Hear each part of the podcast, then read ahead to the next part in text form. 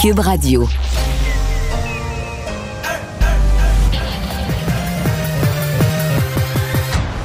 Mario Dumont. Organiser, préparer, informer. Les vrais enjeux, les vraies questions. Mario Dumont. Les affaires publiques n'ont plus de secret pour lui. Cube, Radio. Bonjour tout le monde et bienvenue à l'émission, bienvenue à Cube Radio. Euh, on va passer deux belles heures ensemble euh, vous raconter cette journée en actualité. Euh, mais on va se dire les vraies choses, là, c'est la pandémie qui reprend le, dessus dans l'actualité et j'ai l'impression qu'on va en vivre une autre, une autre vague. Jusqu'à maintenant, la, la depuis euh, l'été, on s'en est sorti sans trop de limitations euh, grâce à la vaccination. Pas trop de monde dans l'hôpital, malgré qu'on a vu le nombre de cas augmenter. Mais là, les indications sont pas bonnes. Le variant Omicron au Royaume-Uni euh, c'est euh, on recommence, on renvoie les travailleurs à la maison là, en télétravail.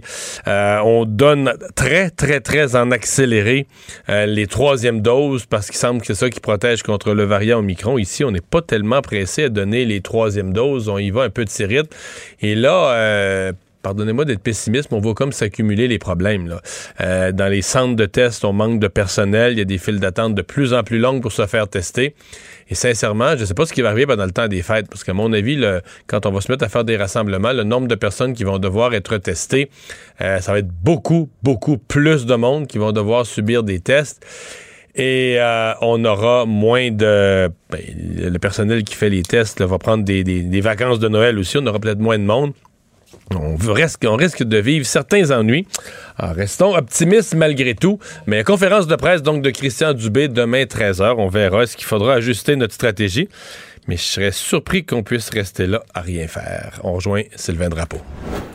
On rejoint Mario Dumont dans les studios de Cube Radio. Bonjour Mario. Bonjour. Alors donc, euh, d'abord commençons par euh, la loi 21, bien sûr. Euh, la loi 21, d'abord cette enseignante à Chelsea euh, qui a refusé d'enlever le voile pour enseigner. Elle a donc été déplacée. Ça, ça a suscité énormément, on le sait, la semaine dernière, euh, de réactions. Écoutons encore aujourd'hui, donc, celle de Justin Trudeau. Je me suis toujours exprimé très fortement que je suis en désaccord profond avec le projet de loi 21. Je ne trouve pas que dans une société libre et ouverte, quelqu'un devrait perdre sa job à cause de sa religion. Perdre sa job à cause de sa religion. Mario. C'est pas exact. Euh, il a le droit d'être contre. D'abord, j'ai noté ce matin qu'il était beaucoup plus énergique, la frappait fort sur la loi 21 qu'en campagne électorale quand il voulait gagner des sièges au Québec. C'est la première chose que je note. Mais l'autre chose, c'est que sur le plan de la rigueur, sincèrement, c'est pas vrai. Personne au Québec perd sa job à cause de sa religion. Les gens de toute religion peuvent occuper tous les emplois. Euh, mais euh, dans les personnes en autorité ne peuvent pas exhiber, ne peuvent pas porter un signe religieux, un vêtement ou un signe religieux. C'est fort différent. C'est fort, fort, fort différent. À ce compte-là, on pourrait dire la même chose de la, politique. Là. On pourrait dire une personne a été... être mis dehors à cause de ses convictions politiques, c'est complètement contre la charte, complètement inacceptable.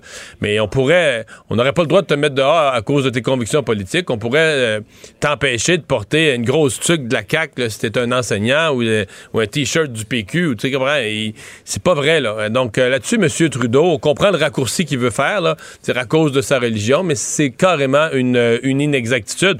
Pour le reste, on se comprend, au Canada anglais, je sais pas si tu as vu l'éditorial en fin de semaine du Toronto Star qui mettait de la pression, qui encourageait tous les politiciens du Canada à se lever, à parler contre la, la, loi 21. Or, euh, j'ai hâte de voir. Là. Ça va. J'ai l'impression que la division. Ça, me ramène au, soir du débat en anglais, là, quand l'animatrice avait parlé du Québec.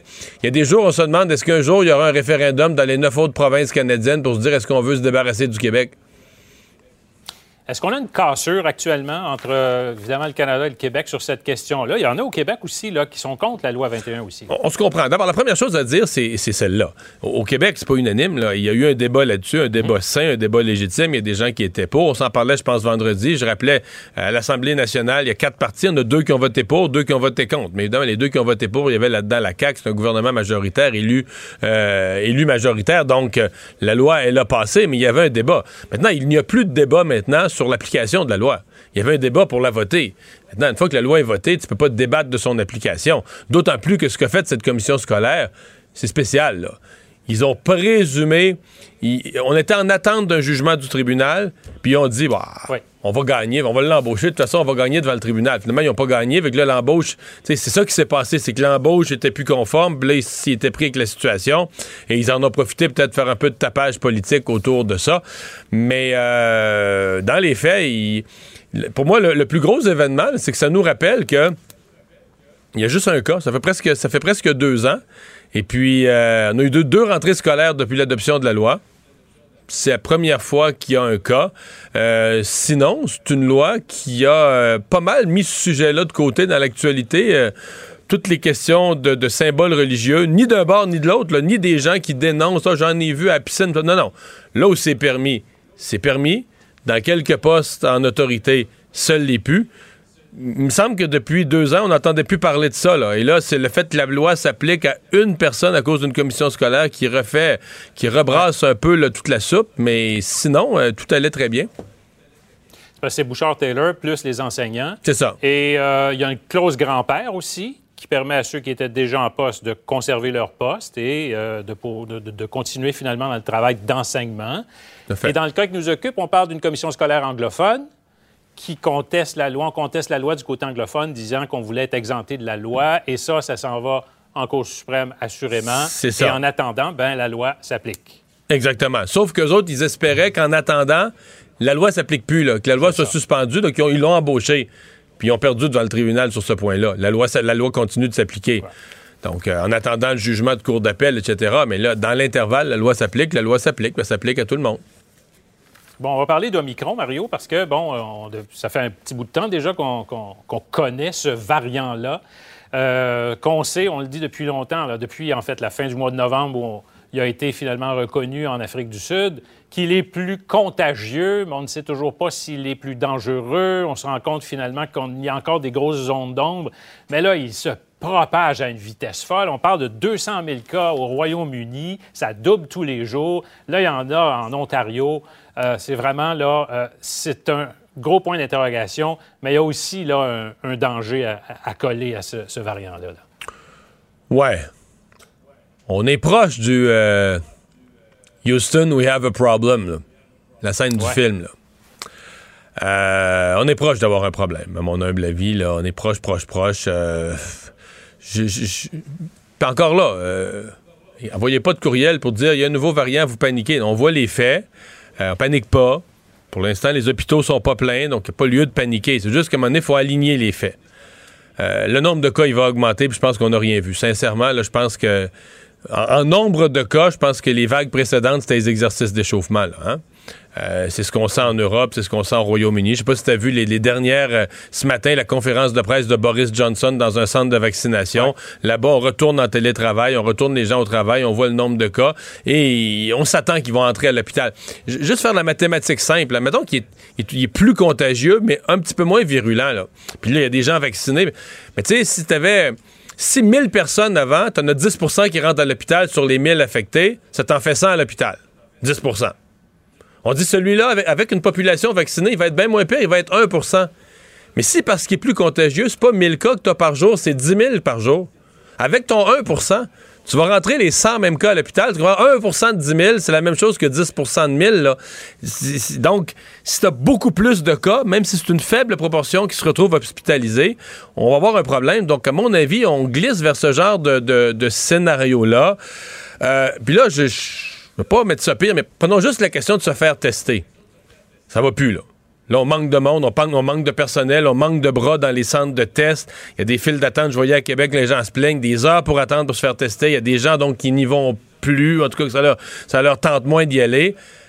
En Estrie, c'est le cas. En tout Ouais, cas, mettons, vraiment- mettons, Sylvain, euh, en Noël puis le jour de l'an, ces gens-là qui travaillent au centre de test, ils ont droit à des vacances de Noël aussi. là. on va avoir plus de misère de- à trouver du monde pendant le temps des fêtes. Là. Euh, à mon avis, il va y avoir au moins trois fois plus de monde qui vont aller se faire tester entre Noël puis le jour de quand il va y avoir eu des parties de Noël. Donc, on, a, euh, on a quelques problèmes devant nous. J'ai hâte de voir ce que Christian Dubé va dire. L'autre problème qu'on a, je m'interroge à savoir est-ce que je sais que dans certaines écoles, il y a des cliniques de vaccination qui se font sur place. Je sais qu'il y a toutes sortes de problèmes, toutes sortes de situations. À mon avis, les écoles où il y a beaucoup de COVID, on devrait peut-être commencer à. Là, les, les jeunes vont voir les grands-parents. La COVID circule dans les écoles. C'est débile. Est-ce qu'on devrait commencer à renvoyer des enfants chez eux? Enseignement à distance pour 4, 5, 3, 4, 5 jours, la fin de l'année. Ceux où il n'y a plus de clinique de vaccination, ceux où on a des cas, on a eu dans certaines classes. Je pense qu'on est à l'étape de dire c'est pas la panique, mais on, a un problème, puis je pense pas que le gouvernement peut rester les bras croisés puis dire on attend de voir ce que ça donne. là. En Ontario, en Ontario, Omicron, la semaine passée, c'était anecdotique. Il y avait un cas ici, un cas là. On, avait de la peine à les retracer, éparpiller. Aujourd'hui, les experts disent que c'est une vingtaine de pourcents des cas qui vont être Omicron. Ça va être 50 en, en fin de semaine. Puis ils évaluent que pas, pas tard en janvier, ça va être tous les cas qui vont être du Omicron. Les mêmes chiffres circulent, le même genre d'estimés circulent au Royaume-Uni. Hey, c'est la même affaire au Québec. là. Si c'est ça en Ontario, c'est juste qu'on est un peu plus lent à les dépister, mais ça ressemble à ça au Québec. Le micro, à mon avis, va prendre rapidement euh, le pas. Donc, est-ce qu'on peut... euh, bon, puis on dit jusqu'à maintenant, il est plus contagieux, il semble un peu moins sévère, mais là, un peu moins sévère, là, ça reste une hypothèse là, tu sais, qu'on a basée Ouais. sur l'Afrique du Sud, avec une population beaucoup plus jeune que la nôtre. On n'a pas encore vu Omicron débarquer dans une résidence pour aînés et voir ce que ça donnerait. là. Il y, a, il y a des zones d'ombre en- en- encore. Mais demain, on devrait, en tout cas à 13 h, en savoir un peu plus. Conférence de presse avec Christian Dubé. Horacio Arruda et, et Daniel Paré. Euh, Peut-être un, un- un mot sur un, un autre dossier, des excuses de l'armée, de la ministre de la Défense également ce matin, sur les inconduites sexuelles là, à tous les membres, finalement, des forces armées. C'est bien fait. Qu'est-ce que, est-ce que ça a une valeur quelconque, Oui. ça, aujourd'hui? Oui, oui, oui. Enfin, C'est bien fait. C'est bien fait. Euh, ça marque une ministre, la ministre Annan, qui euh, vraiment là, euh, imprime un, un virage. Là, on sent qu'il y a un changement, de, une volonté de changer de direction. Et puis, il fallait faire ça, il fallait passer par là. Mais, tu sais, des excuses, la force des excuses, Sylvain, tu sais, nos parents avaient compris ça, là. Nos parents, quand ils nous faisaient excuser parce qu'on a fait de mauvais coups, on était petits, c'était quoi la phrase d'après de ta mère? C'est faut pas recommencer, par exemple. Et je trouve que c'est. Je caricature un peu, mais c'est tout seul le défi des forces armées canadiennes. Parce que si, si on revient avec des dossiers du même genre, puis euh, qu'il y a encore du harcèlement, qu'il y a encore des, des- des agressions sexuelles, que les traitements des plaintes est défectueux, tu seras d'accord avec moi que refaire le même, le même show d'excuses dans trois ans, ça serait une mascarade. Aujourd'hui, c'était acceptable. Aujourd'hui, c'était senti, c'était bien, il fallait faire ça. Mais tu peux pas, euh, tu peux pas le refaire. Là. Tu peux pas, la- peux pas arriver dans quelques années et dire on se réexcuse parce que là, ça s'est pas amélioré depuis les dernières excuses. La deuxième fois, ça deviendrait une mascarade. Donc, il faut que ça change. Ben, elle, joue, elle joue- elle joue sa- elle joue sa crédibilité, la ministre. Elle, elle en a une bonne jusqu'ici, Oui. un bon dossier, un bon CV. Alors, elle joue effectivement sa crédibilité dans ce dossier-là. On verra bien ce que ça va donner. Merci, Mario. Au revoir. Et c'est lundi, c'est Alexandre Dubé qui est là le lundi. Bonjour Alexandre. Salut Mario. Alors, euh, ben, euh, ben, parlons-en de ça. Donc, euh, je viens de le commenter rapidement, mais c'était quand même une cérémonie importante. Trois participants qui représentaient les, les trois pôles, le politique, l'armée et le ministère, les fonctionnaires. Ils ont tous présenté des excuses. Ouais, parce que M. Trudeau l'avait abordé brièvement en point de presse là, cet avant-midi, mais vraiment, c'était en début d'après-midi, des excuses présentées en, en trois temps. La ministre de la Défense, euh, nouvellement nommée Anita Annan, qui s'exprimait au nom du gouvernement, le chef d'état-major de la Défense, qui s'est excusé pour l'armée alors que la sous-ministre de la Défense nationale euh, l'a fait pour le ministère dans ce cas-ci. Euh, ça survient à un moment aussi où on le sait, là, près de 19 000 réclamations ont été soumises avant la fin de la période. Ça se terminait le 24 novembre. Ça fait suite à ce règlement hein, de 600 millions qui avait été conclu là, avec d'actuels militaires et anciens dans le cadre d'actions collectives des, des militaires qui ont été victimes d'inconduites sexuelles de toutes sortes. Alors, dans ce cas-ci, ça s'est présenté de façon virtuellement sur Facebook euh, de la part de la nouvelle ministre. C'est quand même un changement de ton important, Mario, ah, ben oui, là, ben oui, ben comparativement au ministre Sajan, là, euh, qui, qui a œuvré euh, au cours des dernières années euh, à la défense. Euh, c'est- ça fait on- suite aussi à une pas de- on décision. sera pas de cachette. là. Ouais. Le ministre Sajan, son mandat, euh, passera pas à l'histoire. Ou, ou- au contraire, ça, va- pour les mauvaises ça va y raisons. passer. Oui, c'est ça. C'est ça. C'était. Bon, au début, euh, c'était correct là, quand le sujet. Mais à un moment donné, tu te dis, ben voyons, et, il se passe strictement rien. Puis même à un certain point, c'était malaisant. C'était un ministre, tu disais, mais qu'est-ce qu'il fait là? là? Qu'est-ce qui. Puis je reste quand même avec des questions. Qu'est-ce que qu'est-ce qu'il a su, quand, et euh, est-ce qu'il a agi? On reste quand même avec des, euh, des questions importantes. là. Comme on dit que son cabinet avait été averti, on n'a rien fait. Pendant une longue période, le chef d'état-major était toujours en poste, alors qu'on savait qu'il y avait des dossiers sur lui.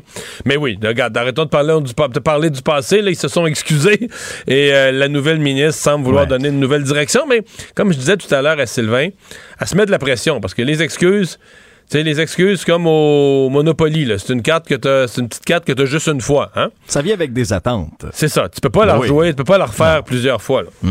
Ouais, ça c'est clair, mais c'est un- autre geste quand même fort de la part de la ministre, parce que, souviens-toi, début novembre, elle annonçait que les enquêtes et les poursuites relativement aux accusations d'infractions sexuelles par les membres de l'armée, ben, s'étaient transférées au, au système civil.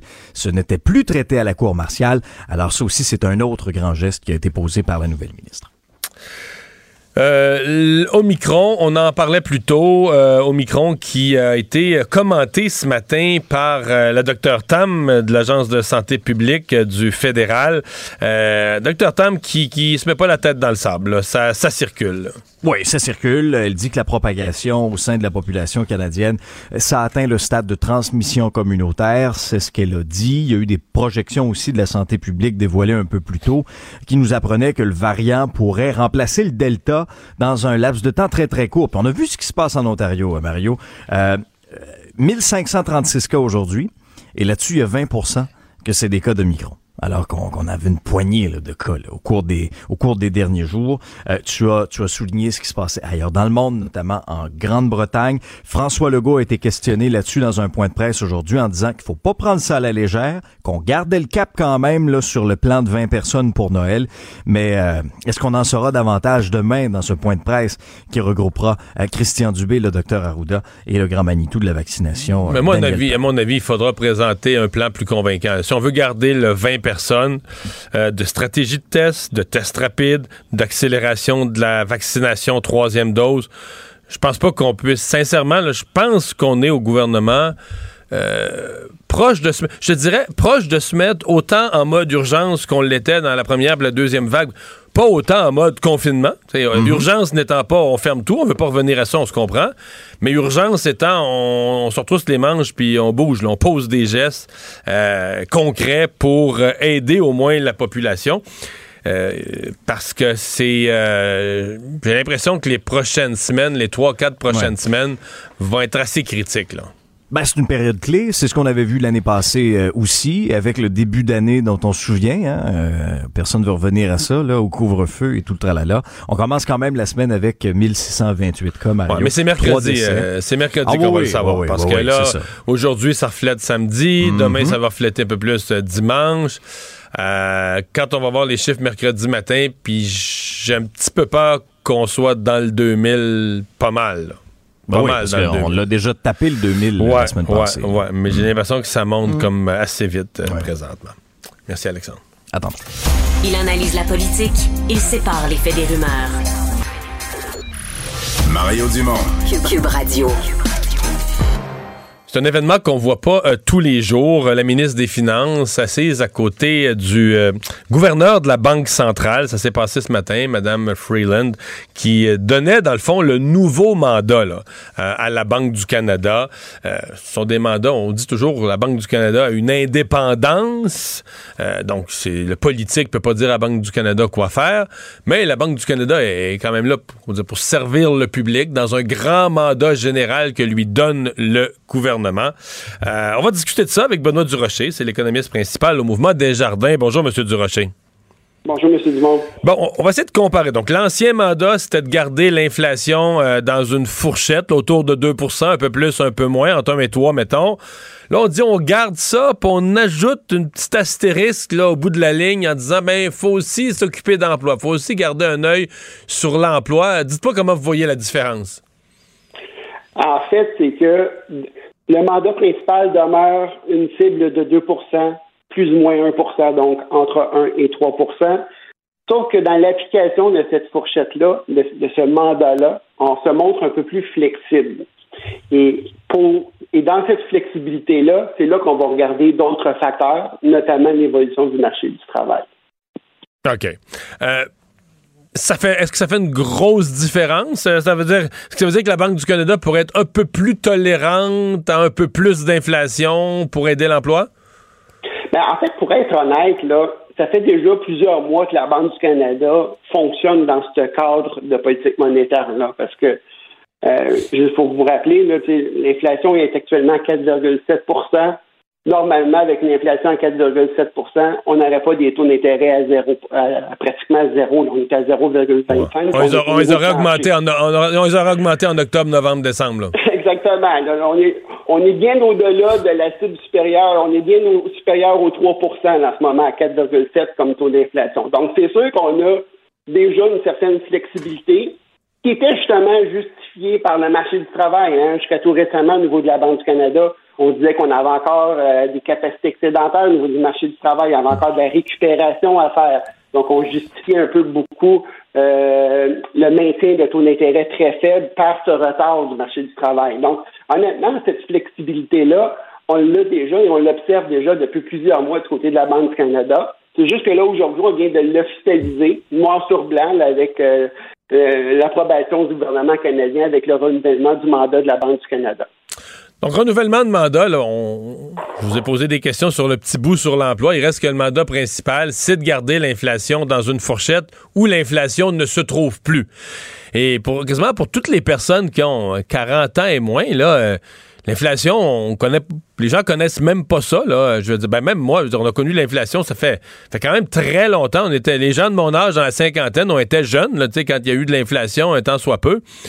Euh, là, euh, euh, à quelle vitesse la Banque du Canada doit ramener le taux d'inflation dans sa fourchette, donc autour du, 2% Et est-ce qu'elle a d'autres outils pour faire ça que d'hausser les taux d'intérêt?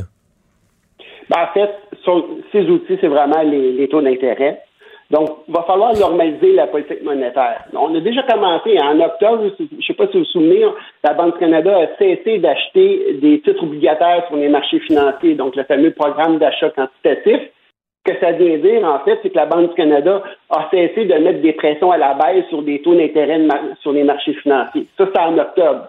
Donc, évidemment, il manque le poids additionnel qui est de commencer à remonter des taux d'intérêt directeurs. Donc, ça, on y arrive. C'est une question de mois avant qu'on soit arrivé là, mais évidemment, on procède de façon graduelle, vous comprendrez, du côté de la Banque du Canada dans la gestion de sa politique monétaire. Mais c'est vraiment euh, une question de temps. C'est clair qu'on n'a plus besoin d'avoir des taux d'intérêt au niveau plancher actuellement. Non seulement l'inflation est très élevée, mais c'est surtout que la récupération de l'économie canadienne va bon train. Et aussi, le marché du travail aussi, la récupération est très avancée dans le marché du travail. On a eu des chiffres très, très bons la semaine dernière pour le résultat du, mois de novembre, avec une bonne création d'emplois, une autre forte baisse du taux de chômage. Donc, normalement, toutes les conditions sont réunies là, pour, d'ici quelques mois, là, commencer à augmenter les taux d'intérêt au Canada taux d'intérêt qui augmente à coût de, un quart de. Là, présentement, ils sont à 0,25% Fait qu'on était à un coup d'être à zéro, parce que comme on agit généralement, on y va par tranche de, de 0,25. Combien de tranches de 0,25 euh, on va augmenter selon vous durant l'année 2022? Je vous demande de jouer au prophète deux fois pour passer à 0,75, trois fois pour passer à 1% Je vous dirais entre et trois, pour, deux et trois fois, donc deux et trois autres de 0,25 faut comprendre qu'il faut y aller quand même de façon graduelle du côté des augmentations de taux d'intérêt parce que, euh, vous savez, les, ménages canadiens sont très endettés et on se doute bien qu'ils sont sensibles aux augmentations de taux d'intérêt, mais jusqu'à quel point ils sont sensibles, honnêtement, c'est très difficile de répondre à cette question-là et la Banque du Canada n'a pas la réponse non plus. Donc, il va falloir y aller de façon progressive pour vraiment bien analyser l'impact des augmentations de taux d'intérêt sur le comportement des ménages. Donc le comportement des consommateurs canadiens. Donc, c'est pour ça qu'il faudra y aller de façon très progressive. Donc, on va avoir des augmentations en 2022, probablement aussi en 2023. Donc, pour arriver à un niveau un peu plus normal, ça va prendre plusieurs trimestres avant d'y arriver. Qu'est-ce qui est devenu un taux normal de taux directeur? Parce que pendant des années, je veux dire, euh, j'ai connu ça, le taux hypothécaire. Je me souviens d'avoir signé ma première hypothèque, je pense, à 5 là trouvais ça bon, pas à peu près, là. C'est un bon taux, sur cinq ans. à cette heure, c'est plus bon du tout, là. Mais euh, qu'est-ce qui, est devenu après toutes ces, des années records? Ça fait, je sais plus trop, 7, 8 ans de suite que les taux se maintiennent, là. Le taux directeur en bas de 2% Qu'est-ce qui serait un taux normal? Revenir à ça, 1,5, 2, sur, mettons, d'ici 2023, 2024? Ben, en fait, pour le taux d'intérêt directeur, ce serait plus aux entre 2 et 2,5, euh, si vous voulez, le, comme on, on comme maximum. Et vous faites référence au taux normal, en fait. Euh, ce qu'on appelle, en fait, c'est le taux d'intérêt neutre. Hein. Souvent, on fait référence à ça du côté de la Banque du Canada. Un taux d'intérêt neutre, c'est un taux d'intérêt qui est ni expansionniste ni restrictif du côté de la demande. Mais ce taux d'intérêt neutre-là a beaucoup baissé au cours des dernières années. Puis ça, c'est pas juste au Canada, là, c'est partout dans le monde. Les taux d'intérêt euh, neutres ont beaucoup diminué, de sorte que euh, on n'a plus besoin d'augmenter les taux d'intérêt autant que dans le passé pour avoir le même effet sur la demande des consommateurs. Donc, euh, c'est pour ça que oui, on va monter progressivement et, et on va monter de façon quand même assez modeste euh, comparativement à ce qu'on a connu, par exemple, euh, au début des années 2000 ou dans les années 90. Est-ce que vous diriez à ce moment-là que c'est une bonne, euh, un bon moment les prochains mois pour quelqu'un qui veut se fermer une hypothèque pour cinq ans ou on est mieux de rester variable encore? Bien, écoutez, ça, évidemment, ces, choix-là, c'est toujours individuel. Les, gens n'ont pas tous la même réticence par rapport aux augmentations de taux d'intérêt, donc tout le monde réagit différemment. Une chose est claire, cependant, c'est qu'en ce moment, au niveau des taux d'intérêt directeurs, on est près d'un creux. Donc, euh, à partir de ce moment-là, on s'attend à ce que les taux d'intérêt augmentent au cours des prochains mois, au cours des prochaines années. Et, euh, tu peux pas, tu peux pas t'asseoir là puis attendre qu'il baisse là. Pardon? Tu peux pas t'asseoir puis attendre qu'il baisse. Il baissera plus. Exactement. Donc, en ce moment, une bonne stratégie, effectivement, de geler son taux pour quelques années, ça me semble pas si bête que ça en ce moment. Euh, Dernière question sur l'inflation, parce que euh, quand l'inflation est apparue dans le décor, fin de l'été, euh, début de l'automne, la première réaction des économistes était de dire bah, c'est une affaire accidentelle, une coupe de mois, c'est un petit comme un, petit pétard mouillé d'inflation, mais qui n'avait rien à voir avec quelque chose de fondamental dans l'économie. Et là, le discours change. On le sent à la Banque du Canada aussi. Euh, bon, est-ce que l'inflation est là? je regardais les courbes que présentait la Banque du Canada aujourd'hui. On semble penser que l'inflation est pas mal installée pour, euh, en tout cas, passer 2022 avec nous autres. Ben, Peut-être pas au même taux. Oui, mais en fait, vous avez raison. L'inflation était beaucoup plus haute qu'on pensait et ça dure beaucoup plus longtemps qu'on le croyait, effectivement, cette inflation plus élevée-là. Euh, probablement qu'on est encore pour au moins la moitié, la première moitié de 2022 avec des, une inflation très, très élevée. Mais la part des prévisionnistes s'attendent que la deuxième moitié de 2022, on, commence à avoir une inflation qui ralentit graduellement par la suite. Puis c'est sûr qu'il y a effectivement encore des facteurs temporaires. On, on, on, parle de facteurs temporaires qui se prolongent quand même pas mal plus longtemps qu'on pensait. Mais il y a quand même plusieurs facteurs ponctuels en arrière euh, euh, du niveau élevé de l'inflation en ce moment. Puis ces facteurs ponctuels-là, normalement, ne devraient pas perdurer très longtemps. Si on parle de l'essence qui avait fait un bon fulgurant entre 2020 et 2021, la, contribution de cette hausse-là devrait s'essouffler euh, au cours des prochains mois. Il y a beaucoup de hausses de prix en ce moment qui sont dues à des pénuries, donc des problèmes d'approvisionnement au niveau des entreprises. C'est une question de temps avec ces problèmes d'approvisionnement-là se normalisent. Hein? On le voit, l'économie reprend euh, du tonus, on revient de plus en plus à la normale. Et en théorie, ces problèmes d'approvisionnement-là devraient s'estomper aussi dans le futur. Donc, toutes ces pressions-là qui viennent de ces difficultés-là devraient, devraient diminuer et devraient permettre à l'inflation de revenir vers un niveau un peu plus normal d'ici la fin de 2022. Dernière question. Sur la Banque du Canada, je reviens à leur décision concernant une hausse des taux d'intérêt. Est-ce que vous pensez que, euh, parce qu'il aurait pu le faire en novembre ou en décembre, est-ce que vous pensez qu'ils ont encore euh, la pandémie, le, virus dans le coin de l'œil? C'est-à-dire, comme là, on le voit, on pensait que tout était correct. En Europe, on a recommencé euh, des restrictions, certaines fermetures, etc.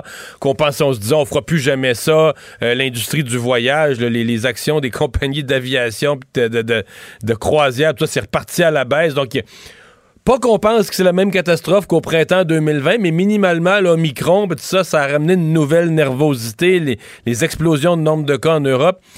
Euh, Est-ce que la Banque du Canada a encore ça à l'esprit de dire, ouais, là, si je monte les taux, mais que finalement l'économie remange un coup parce qu'on repasse un autre deux, trois mois pogné avec le virus, est-ce que le virus est encore quelque part sur le tableau de bord avec ses, incertitudes? C'est clair que c'est un facteur qui est mentionné du côté des risques euh, de la part de la Banque du Canada. Puis un autre aussi élément qui est, ressorti dans la décision de, décembre, c'est les inondations en Colombie-Britannique. Ces inondations-là ont comme perturbé euh, des chaînes d'approvisionnement qui étaient déjà des- en mauvaise position. Donc, c'est mieux rajouter une couche sur les difficultés des chaînes d'approvisionnement et donc amener beaucoup d'incertitudes. Donc, euh, effectivement, euh, le climat euh, est, toujours un peu sombre et toujours euh, beaucoup de risques associés aux perspectives économiques et la Banque du Canada en tient compte, c'est c'est clair là, dans sa décision sur les taux d'intérêt. Benoît Durocher, merci d'avoir été avec nous aujourd'hui. Ça fait plaisir. Au revoir.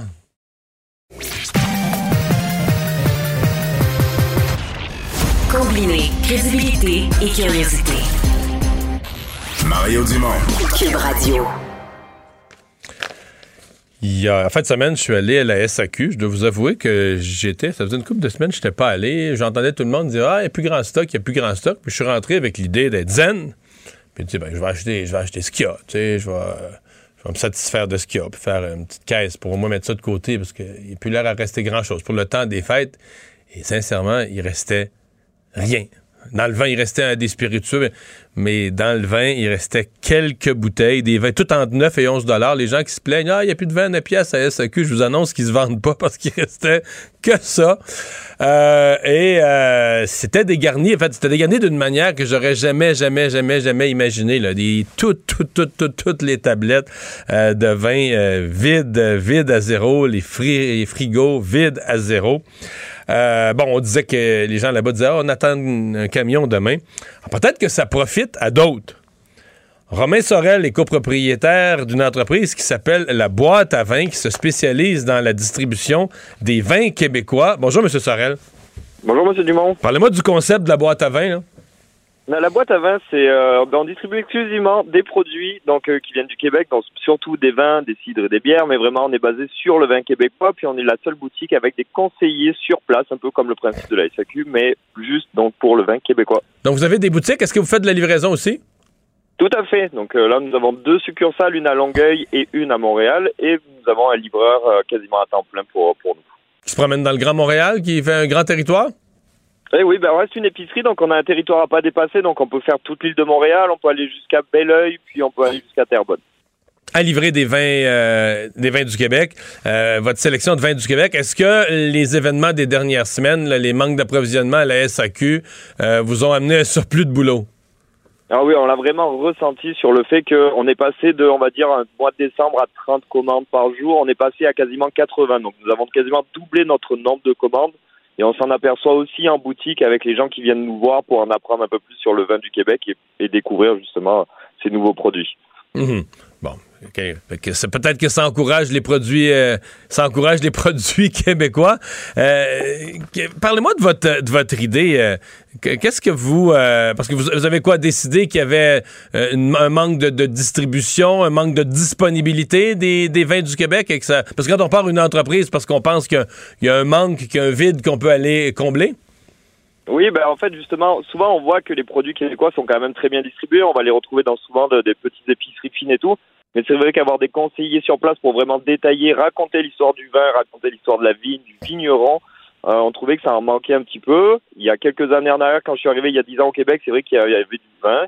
Il n'y en avait pas, pas encore beaucoup. Là, aujourd'hui, maintenant, on a vraiment une large sélection. On a même des vins qu'on ne peut plus se permettre de vendre en boutique. C'est juste en ligne et ça disparaît entre 15 et 20 minutes. Donc c'est vraiment maintenant il y a une très forte demande pour ces beaux produits. Oui, parce que je regardais sur votre site tout à l'heure, il y a quand même beaucoup de vins qui sont qui sont plus disponibles, qui ont été que la, la, la tout ce qui a été produit durant la, la production de l'année a été, a été écoulé déjà. C'est ça, on a certains, de, certains grands vignobles qu'on va appeler parce qu'ils ont déjà des, des, grosses renommées. Il y aura plus de demandes que de bouteilles. Donc, ce qui fait déjà qu'il y a des très gros produits donc, dans, les, dans les vins québécois. Et par-dessus tout, donc, avec ce qui se passe à la SAQ, nous, ça nous a fait euh, augmenter donc, nos commandes. Euh, on a quasiment doublé nos commandes chez les vignerons directement parce qu'il ne faut pas oublier que nous, on les appelle et ils viennent nous livrer à la porte directement. On passe pas par, par, par d'autres, pardon. OK. Euh, Jusqu'où vous, vous décririez l'amélioration? Parce que moi, je l'ai suivi, j'en consomme quand même euh, pas mal, je suis amateur, mais je voudrais vous entendre, de, euh, mettons, il y a 10 ans, vous dites quand vous avez commencé à surveiller ça jusqu'à aujourd'hui, comment vous avez vu l'évolution des, des, vins québécois? Puis là, je parle de je parle pas de quantité, je parle de qualité. Là. Ouais, mais la qualité a vraiment grandi parce qu'après, il faut, faut, faut pas oublier que le climat est assez rude pour le vin. Donc chaque vignoble ici, c'est un peu comme une terre de test. Je vois qu'il y a beaucoup de, de, de façons différentes. Il y en a qui commencent à faire du vin en serre. Il y en a qui chauffent les racines pour pouvoir euh, avoir un meilleur rendement. Il y a beaucoup d'évolutions qui sont travaillées de jour en jour et donc on a vraiment vu une nette amélioration de, de vin. Le blanc est, très, est un peu plus simple, on va dire, à faire avec le climat. Le rouge, c'est vraiment une grosse élaboration, mais il y a eu tellement de gros efforts. Maintenant, on a vraiment de. Mais il y a des beaux rouges maintenant, là, dans les cantons de l'Est, euh, dans Ah, la, oh, la- oui. en Montérégie, il y a des très beaux rouges. là. Il y, a de- il y en a vraiment des très très beaux. Autant maintenant, de- on commence à avoir des rouges qui sont vraiment corsés. On va aller chercher des, des, des vins plus charnus qui étaient encore assez jeunes jusqu'à aujourd'hui. Mais il y a du beau travail qui a été fait, puis euh, on, on le voit maintenant dans le rendu. Ben, on vous souhaite la, la meilleure des chances. Donc, la boîte à vin, donc euh, des gagnants de la, à quelque chose, malheur est bon, des gagnants de la grève à la SAQ. C'est vrai. Ben, un grand merci à vous. Salut, Bonne au revoir, soirée. bonne chance. Au revoir. Cube Radio. Les rencontres de l'heure. Chaque heure, une nouvelle rencontre. Nouvelle rencontre. Les rencontres de l'heure. À la fin de chaque rencontre, soyez assurés que le vainqueur, ce sera vous. Cube Radio. Une radio pas comme les autres. C'est le moment de la chronique juridique avec Nada Boumefta, avocate en droit criminel et protection de la jeunesse. Bonjour, Nada. Bonjour Mario. Alors, un homme qui croit avoir été victime de profilage racial par la police de Roussillon en Montérégie, ça c'est dans le coin de, de Candiac-Saint-Constant. Oui, absolument. Donc, un homme qui a passé à travers euh, toute euh, euh, l'étape d'aller devant la Commission des droits de la personne pour plaider finalement qu'il aurait subi des traitements différentiels en raison de sa couleur de peau par un policier. Et euh, il y a eu une décision qui a été rendue. J'aimerais juste revenir avec toi sur les faits de cet événement-là. Ça se déroule d'abord en 2017, je tiens à mentionner, puisqu'on a des résultats seulement en 2021. Et euh, M. Smith était alors âgé de 20 ans, s'était immobilisé devant une résidence pour euh, fumer une cigarette et ça a donné que c'était devant la résidence d'un agent euh, de la régie intermunicipale qui n'était pas en fonction, qui était devant chez lui et qui aurait appelé le 911, qui se sont présentés sur les lieux. Monsieur aurait été par la suite détenu, et là, attachez votre sucre, 9 heures de temps pour enquête, suivant euh, l'impression qu'il y aurait une détonation de coups de feu qui se serait produite euh, près de cet individu-là qui aurait appelé la police pour finalement réaliser qu'il s'agis- s'agissait d'un interrupteur finalement d'Hydro-Québec qui avait sauté et non pas une, une- balle euh, qui a été utilisée. Et notons qu'il n'y avait aucune preuve qui reliait même cet événement-là à cet individu-là. Le 3 novembre dernier, la Commission des droits de la personne a rendu une décision où il confirme que M. Smith a bel et bien été victime de discrimination et de profilage. Et une première, Mario, en tout cas, un dossier que, dont on voit rarement ce type de décision être rendu, mais un dédommagement de 61 000 a été euh, demandé de la part du policier et également qu'il suive une formation sur la discrimination et le profilage racial. Donc vraiment euh, un résultat à la commission euh, comme on en a, je vous dirais, pourrais dire, jamais vu encore euh, dans le même domaine. Alors, euh, l'ex-conjoint d'Elisabeth euh, Rioux, influenceuse, entrepreneur, euh, a finalement, c'est ce matin, le comparaissait pour un cas de, violence conjugale et il a plaidé coupable. Ouais, juste pour revenir rapidement, rapidement sur le premier sujet, savoir qu'est-ce que le monsieur pourra faire parce que le policier refuse d'avoir l'argent, de donner cet argent-là. Ça va sûrement être soumis directement au tribunal des droits de la personne. Puisque la commission ne rend pas jugement à Mario, ça reste un tribunal administratif.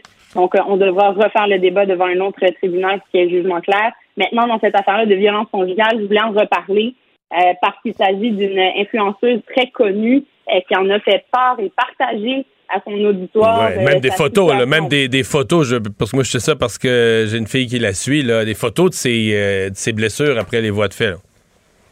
Oui, exactement, qui ont été partagées. Euh, et donc, elle avait cette preuve-là visuelle, physique des événements qui ont été transmis à la police et euh, qui ont été transmis donc pour la plainte euh, qui a été retenue. Monsieur a été accusé de voie de fait de menace. Et certains de ces événements-là, Mario, ce qui était un peu plus troublant également, et c'est inacceptable hein, de quelque de quelque façon que ce soit, avoir des gestes violents contre son conjoint ou sa conjointe, c'est déjà très, très euh, déplorable et ça doit être dénoncé, il doit y avoir des conséquences. Mais là, en plus, elle était avec son bébé tout, tout naissant euh, à l'époque et tous ces actes-là se seraient produits en présence du bébé. Donc aujourd'hui, il a plaidé coupable à ces gestes-là. Et euh, sentence ne sera pas rendue aujourd'hui. Une autre date sera fixée. La question qu'on posera, c'est mais s'il plaide coupable, euh, généralement, c'est peut-être pas d'arrangement complètement préétabli, mais généralement, l'idée de plaider coupable, c'est pour essayer d'éviter le pire, de montrer qu'on ben est repentant, qu'on est conscient de la gravité de ce qu'on a fait, qu'on le regrette, etc., etc., pour, euh, pour calmer le juge, non?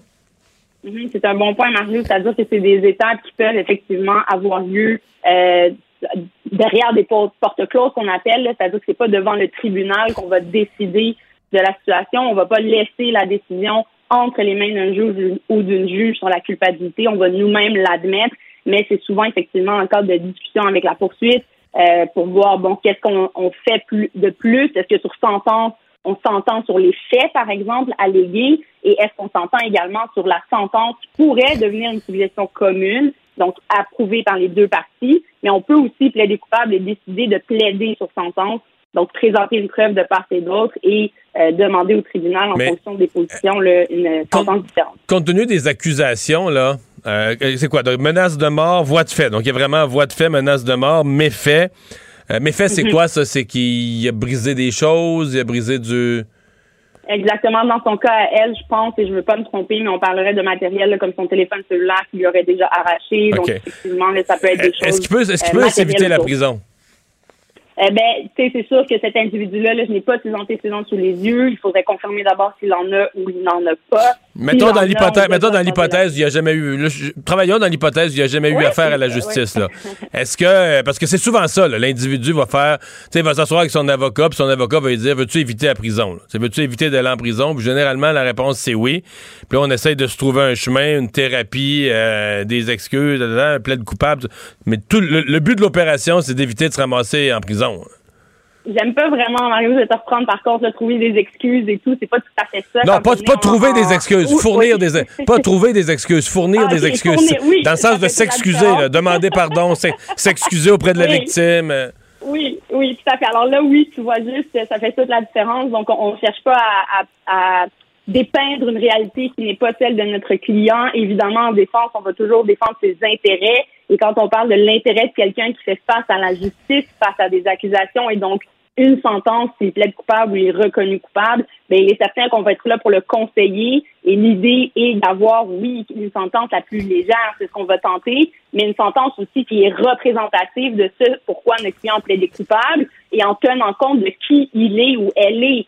Donc, euh, peut-être que dans ce cas-ci, on verra, Mario, j'ai pas les détails, on a demandé ce qu'on appelle un rapport présententiel pour avoir une photo euh, actuelle de cet individu-là pour vraiment voir si effectivement il y a des réelles excuses et réelles euh, constatations des faits et donc de ses erreurs et de sa façon d'agir. Et de là un désir d'aller en réhabilitation qui est concret pour permettre quoi encore une fois cette réhabilitation-là dans la société pour pas non plus que l'effet dissuasif, qui est très important dans une sentence, ne prenne pas le dessus sur l'intérêt public, mais aussi euh, les intérêts de cet individu-là qui reste quelqu'un fait partie de notre communauté, mais dont évidemment on ne veut pas qu'il répète euh, ces gestes-là et ce type d'action-là face à une autre femme, une autre conjointe ou une autre personne avec qui il voudrait partager sa vie. Donc, c'est surtout là-dessus aussi qu'on va pouvoir euh, plaider. Mais dans ce cas-ci, euh, on parlait d'un entrepreneur également. Je sais qu'il voyage beaucoup. ça, ça peut jouer, Mario, dans les arguments qu'on peut amener au tribunal si l'absolution est une possibilité dans son cas, lui, à plaider,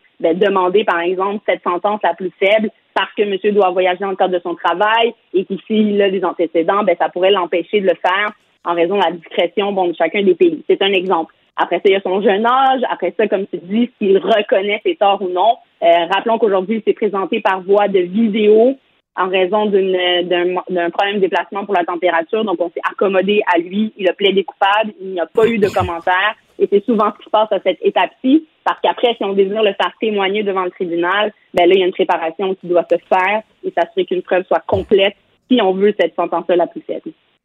Et tu veux nous rappeler, euh, en terminant, les gens qui ont besoin d'aide, SOS, euh, violence conjugale?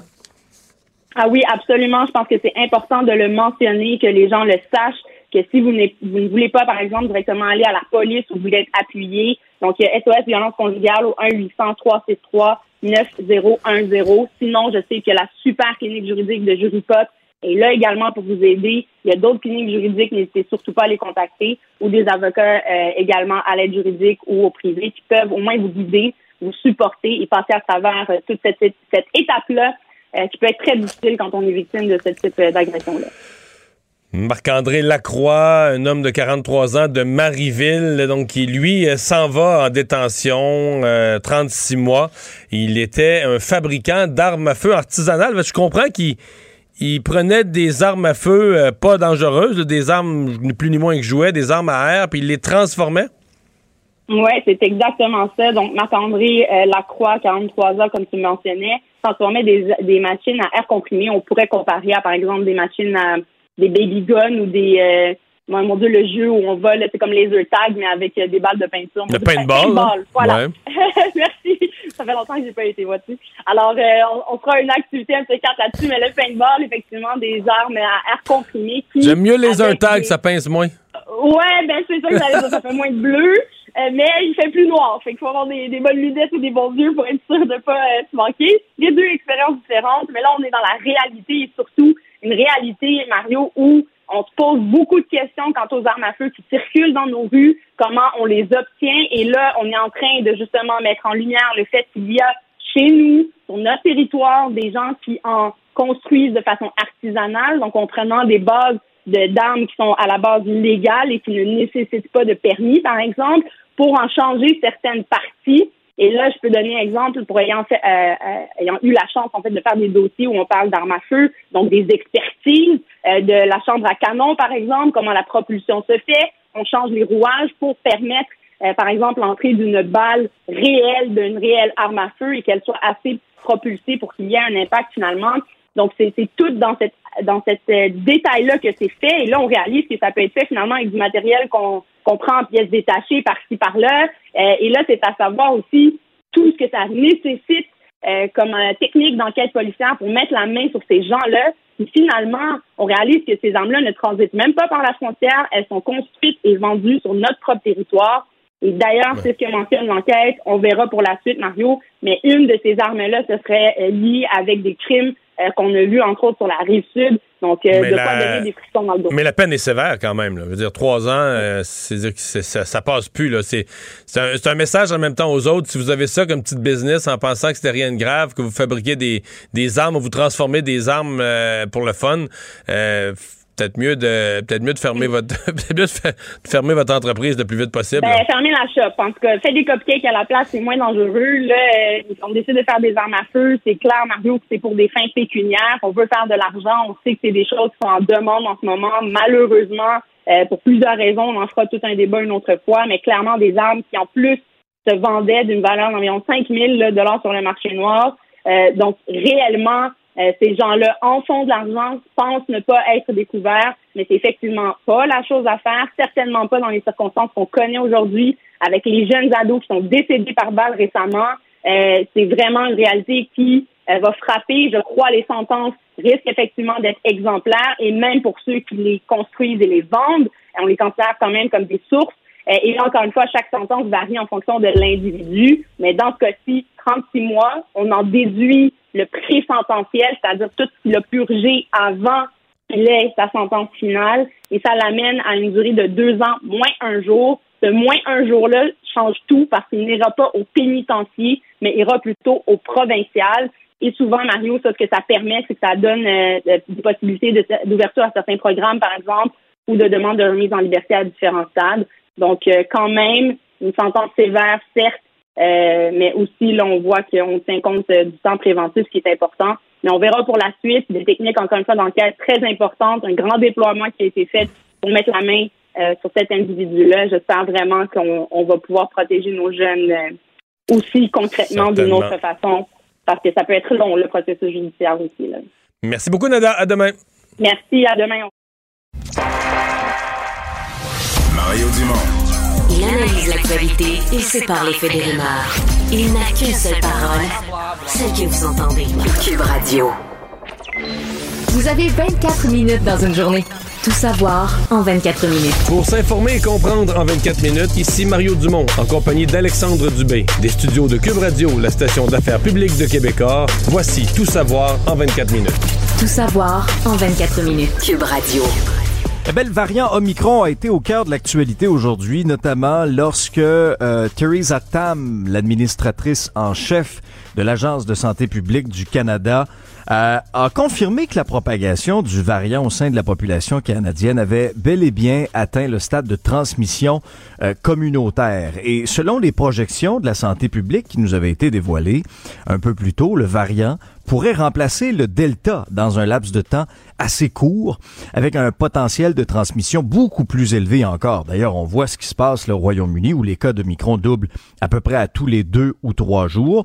Chez nous, un peu plus près, en Ontario, ben, selon le plus bilan, selon le, plus récent bilan, oui, on apprenait que 20,8 des cas étaient reliés euh, à Omicron. Demain, parce que c'est la, vitesse, Alexandre. Ah oui, la semaine ah passée, les cas d'Omicron, c'était des cas éparpillés ici et là, pas assez pour mhm. en faire un pourcentage. Là, c'est 20,8. Les mêmes experts disent en fin de semaine, ils disent en fin de semaine, ça va être environ la moitié.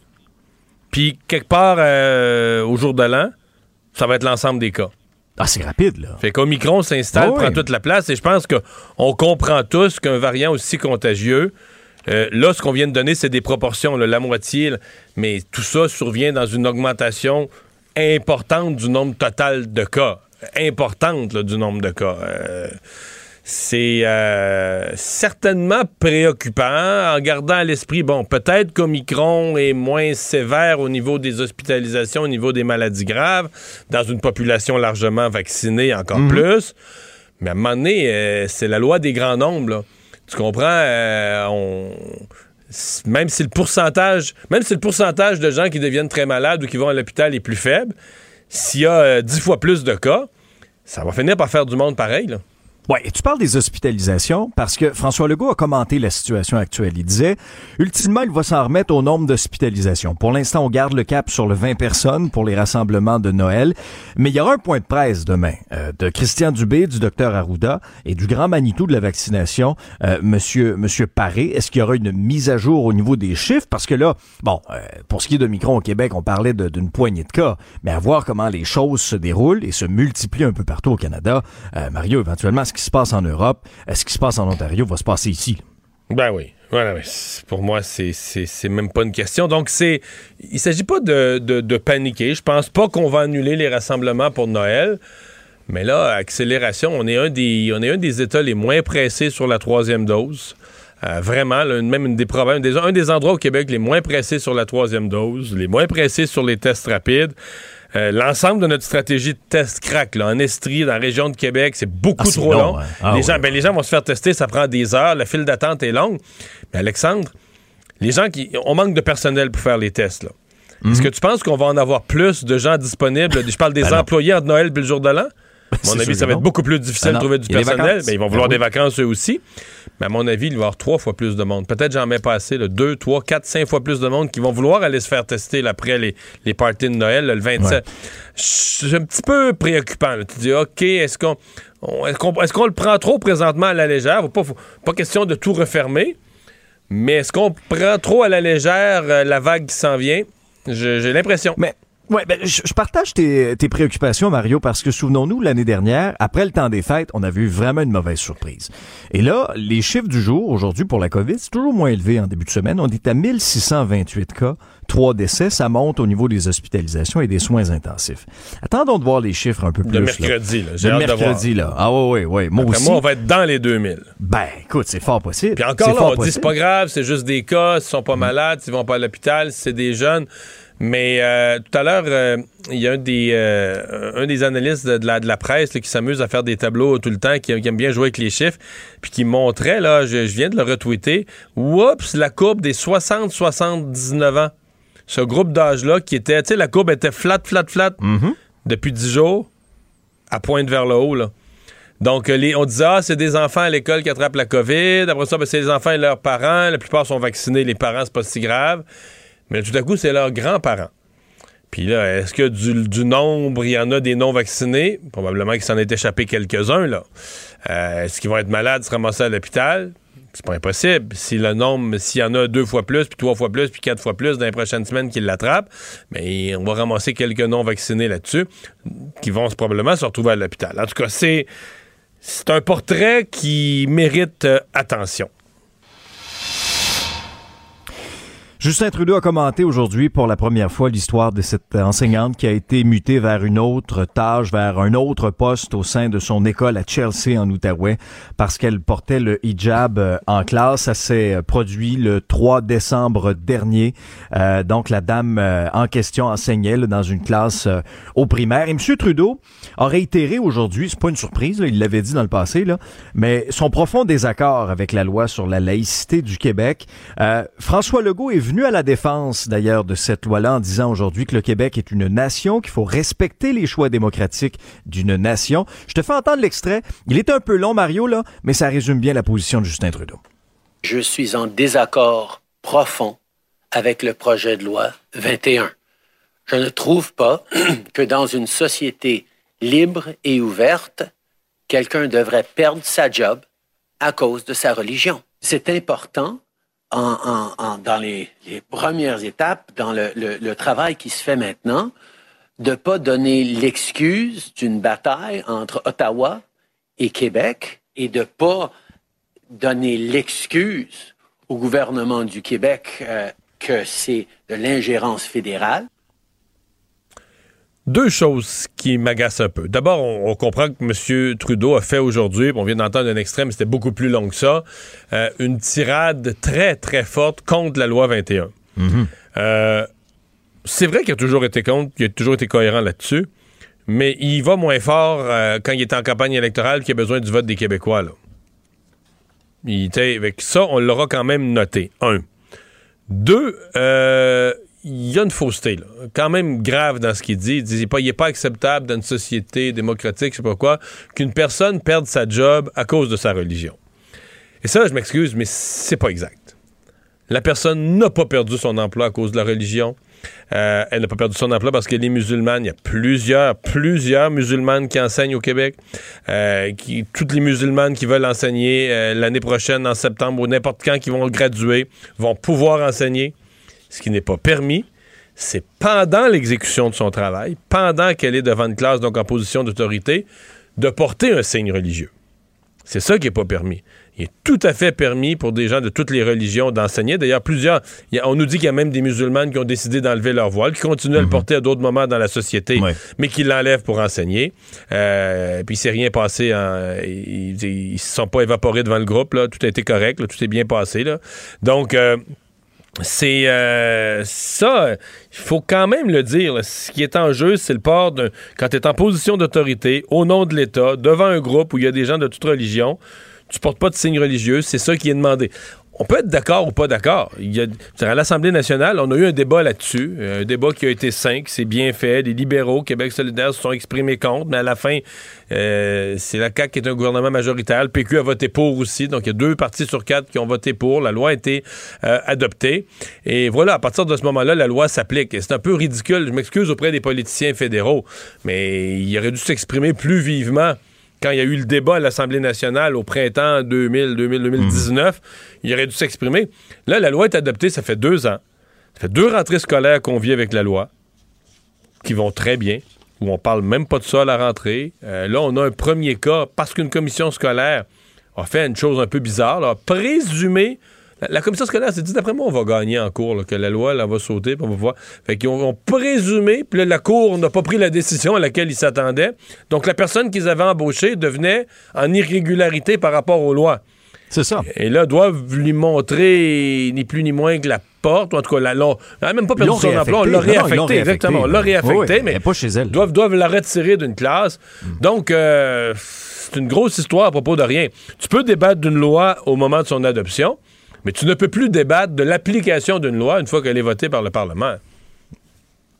Deux autres incontournables, Mario, euh, sur la scène fédérale. Euh, D'abord, le Canada qui a présenté là, cet après-midi des excuses publiques à ses militaires, à ses vétérans qui ont subi des préjudices euh, en raison de comportements inappropriés de nature sexuelle dans les forces armées canadiennes. Ce sont des excuses qui venaient en trois temps. Euh, D'abord, euh, la ministre de la Défense nouvellement nommée, Anita Annan, qui s'est exprimée au nom du gouvernement. Le chef d'état-major de la Défense le fait pour l'armée et la sous-ministre de la Défense nationale le fait pour euh, le ministère. Ça survient dans un contexte où quand même 19 000 réclamations ont été soumises euh, euh, avant le, 24 novembre dernier. C'est dans la foulée d'un accord d'un règlement de 600 millions de dollars. Et ça survient quand même, euh, Mario, dans un contexte où depuis l'arrivée en poste de la, nouvelle ministre responsable, Madame Annan, c'est un autre, un autre geste important parce qu'elle avait aussi annoncé au début du mois de novembre que les enquêtes, que les poursuites relativement aux accusations d'infractions sexuelles commises par des membres de l'armée, ben, s'étaient transférées au système judiciaire civil ce n'était plus traité dans le cadre du système martial. Hmm. Et c'était des... Mais d'abord, la ministre Annan, l'ensemble des gestes que tu viens de nommer, il y a une nouvelle direction. Hein. On sent qu'il y a un changement euh, concret, euh, souhaité et souhaitable dans euh, l'armée canadienne. Mais les excuses, on se comprend que le gouvernement Trudeau est souvent fort dans la symbolique. Certains disent qu'ils sont excusés trop souvent. Mais dans ce cas-ci, tu as une institution publique, une institution gouvernementale qui a euh, qui a erré, qui a toléré, qui a fermé les yeux, les mhm. mécanismes n'ont pas marché. Donc euh, oui, je pense que c'est euh, je pense que c'est approprié dans un cas comme celui-là de, de s'excuser. Par contre, pour moi, les excuses, c'est toujours la même chose. Les, les excuses ne sont crédibles que dans la mesure où tu as sérieusement mis en place euh, les mécanismes pour que, ça, pour que ça se reproduise pas. Parce que, euh, imaginons la situation ridicule où le, on a encore des cas d'inconduite. On, peut pas leur faire. tu, refais, tu refais une cérémonie d'excuses semblable dans trois ans en disant Ouais, ouais, on l'avait fait en 2021, mais là, ça s'est pas amélioré, puis il y a encore des cas. Ça, c'est carrément.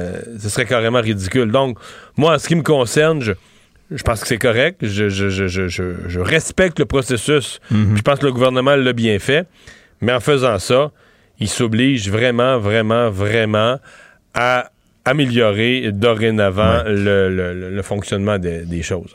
Ouais, et, demain, Mario, ben, on aura droit à une mise à jour économique de la ministre euh, Christian Freeland. Et euh, notre collègue euh, Olivier Ferron-Boissé mentionnait d'ailleurs sur, sur Twitter qu'Ottawa devrait attribuer 40 milliards de dollars dans cet énoncé économique-là pour une éventuelle entente concernant les enfants autochtones et la moitié de cette somme-là servirait à compenser les enfants qui ont été retirés de leur famille et l'autre à réparer euh, le système à long terme. C'est pas rien, là. J'avoue, euh, Alexandre, moi j'étais, je, trouve ça très grave. On a eu des systèmes. Et là, on parle pas, comprenons-nous, on ne parle pas des pensionnats autochtones. Hein? C'est plus, euh, les gens viennent mêler là. C'est carrément autre chose là. C'est euh, le système de protection de la jeunesse. Donc, parlons en langage québécois, la DPJ ou l'équivalent de la DPJ mhm. pour les autochtones qu'on disait un mauvais système, qu'on savait c'est un mauvais système. Il y a des enfants qui ont été bon, séparés indûment de leur famille qui ont subi des mauvais traitements, etc. Et donc, on parlait environ de, plusieurs dizaines de milliers d'enfants. Le chef avait circulé jusqu'à 100 000 enfants qu'on voulait compenser. Euh, on avait parlé de, quelques milliards de dollars, 10. Euh, Radio-Canada avait même jusqu'à parler à un certain moment de 15. Moi, j'avais plus vu 2 à 4. Mais 40? Oui. 40 milliards? Autant j'étais pour, là, tout à l'heure, j'ai juste avant de rentrer en onde, j'ai vu le chiffre, puis les 40 milliards. Je, je, sais pas quoi dire. Je, je, veux pas parler contre parce qu'on veut, cette réparation, cette réconciliation avec les Autochtones, mais 40 000 millions? Je veux dire, euh, faut compenser, faut donner réparation, faut améliorer le système pour l'avenir. Mais là, euh, je veux dire, euh, c'est des sommes, tu comprends? Je sais pas. Je, je faudra voir. Faudra, faudra comprendre, faudra qu'on nous donne le détail sur combien hmm. d'années, peut-être c'est sur des décennies, peut-être que je vois ça pire, peut-être qu'on nous expliquera que l'amélioration du système, c'est sur les 10, 20 prochaines années, puis que ramener sur une base annuelle, peut-être je comprendrai mieux. Pour l'instant, je veux pas le critiquer négativement parce que je souhaite cette réparation, mais j'avoue je, je, humblement être totalement assommé par le chiffre. Totalement assommé par le chiffre. Tout savoir en 24 minutes. On parle beaucoup de, menaces, de violences dans nos écoles.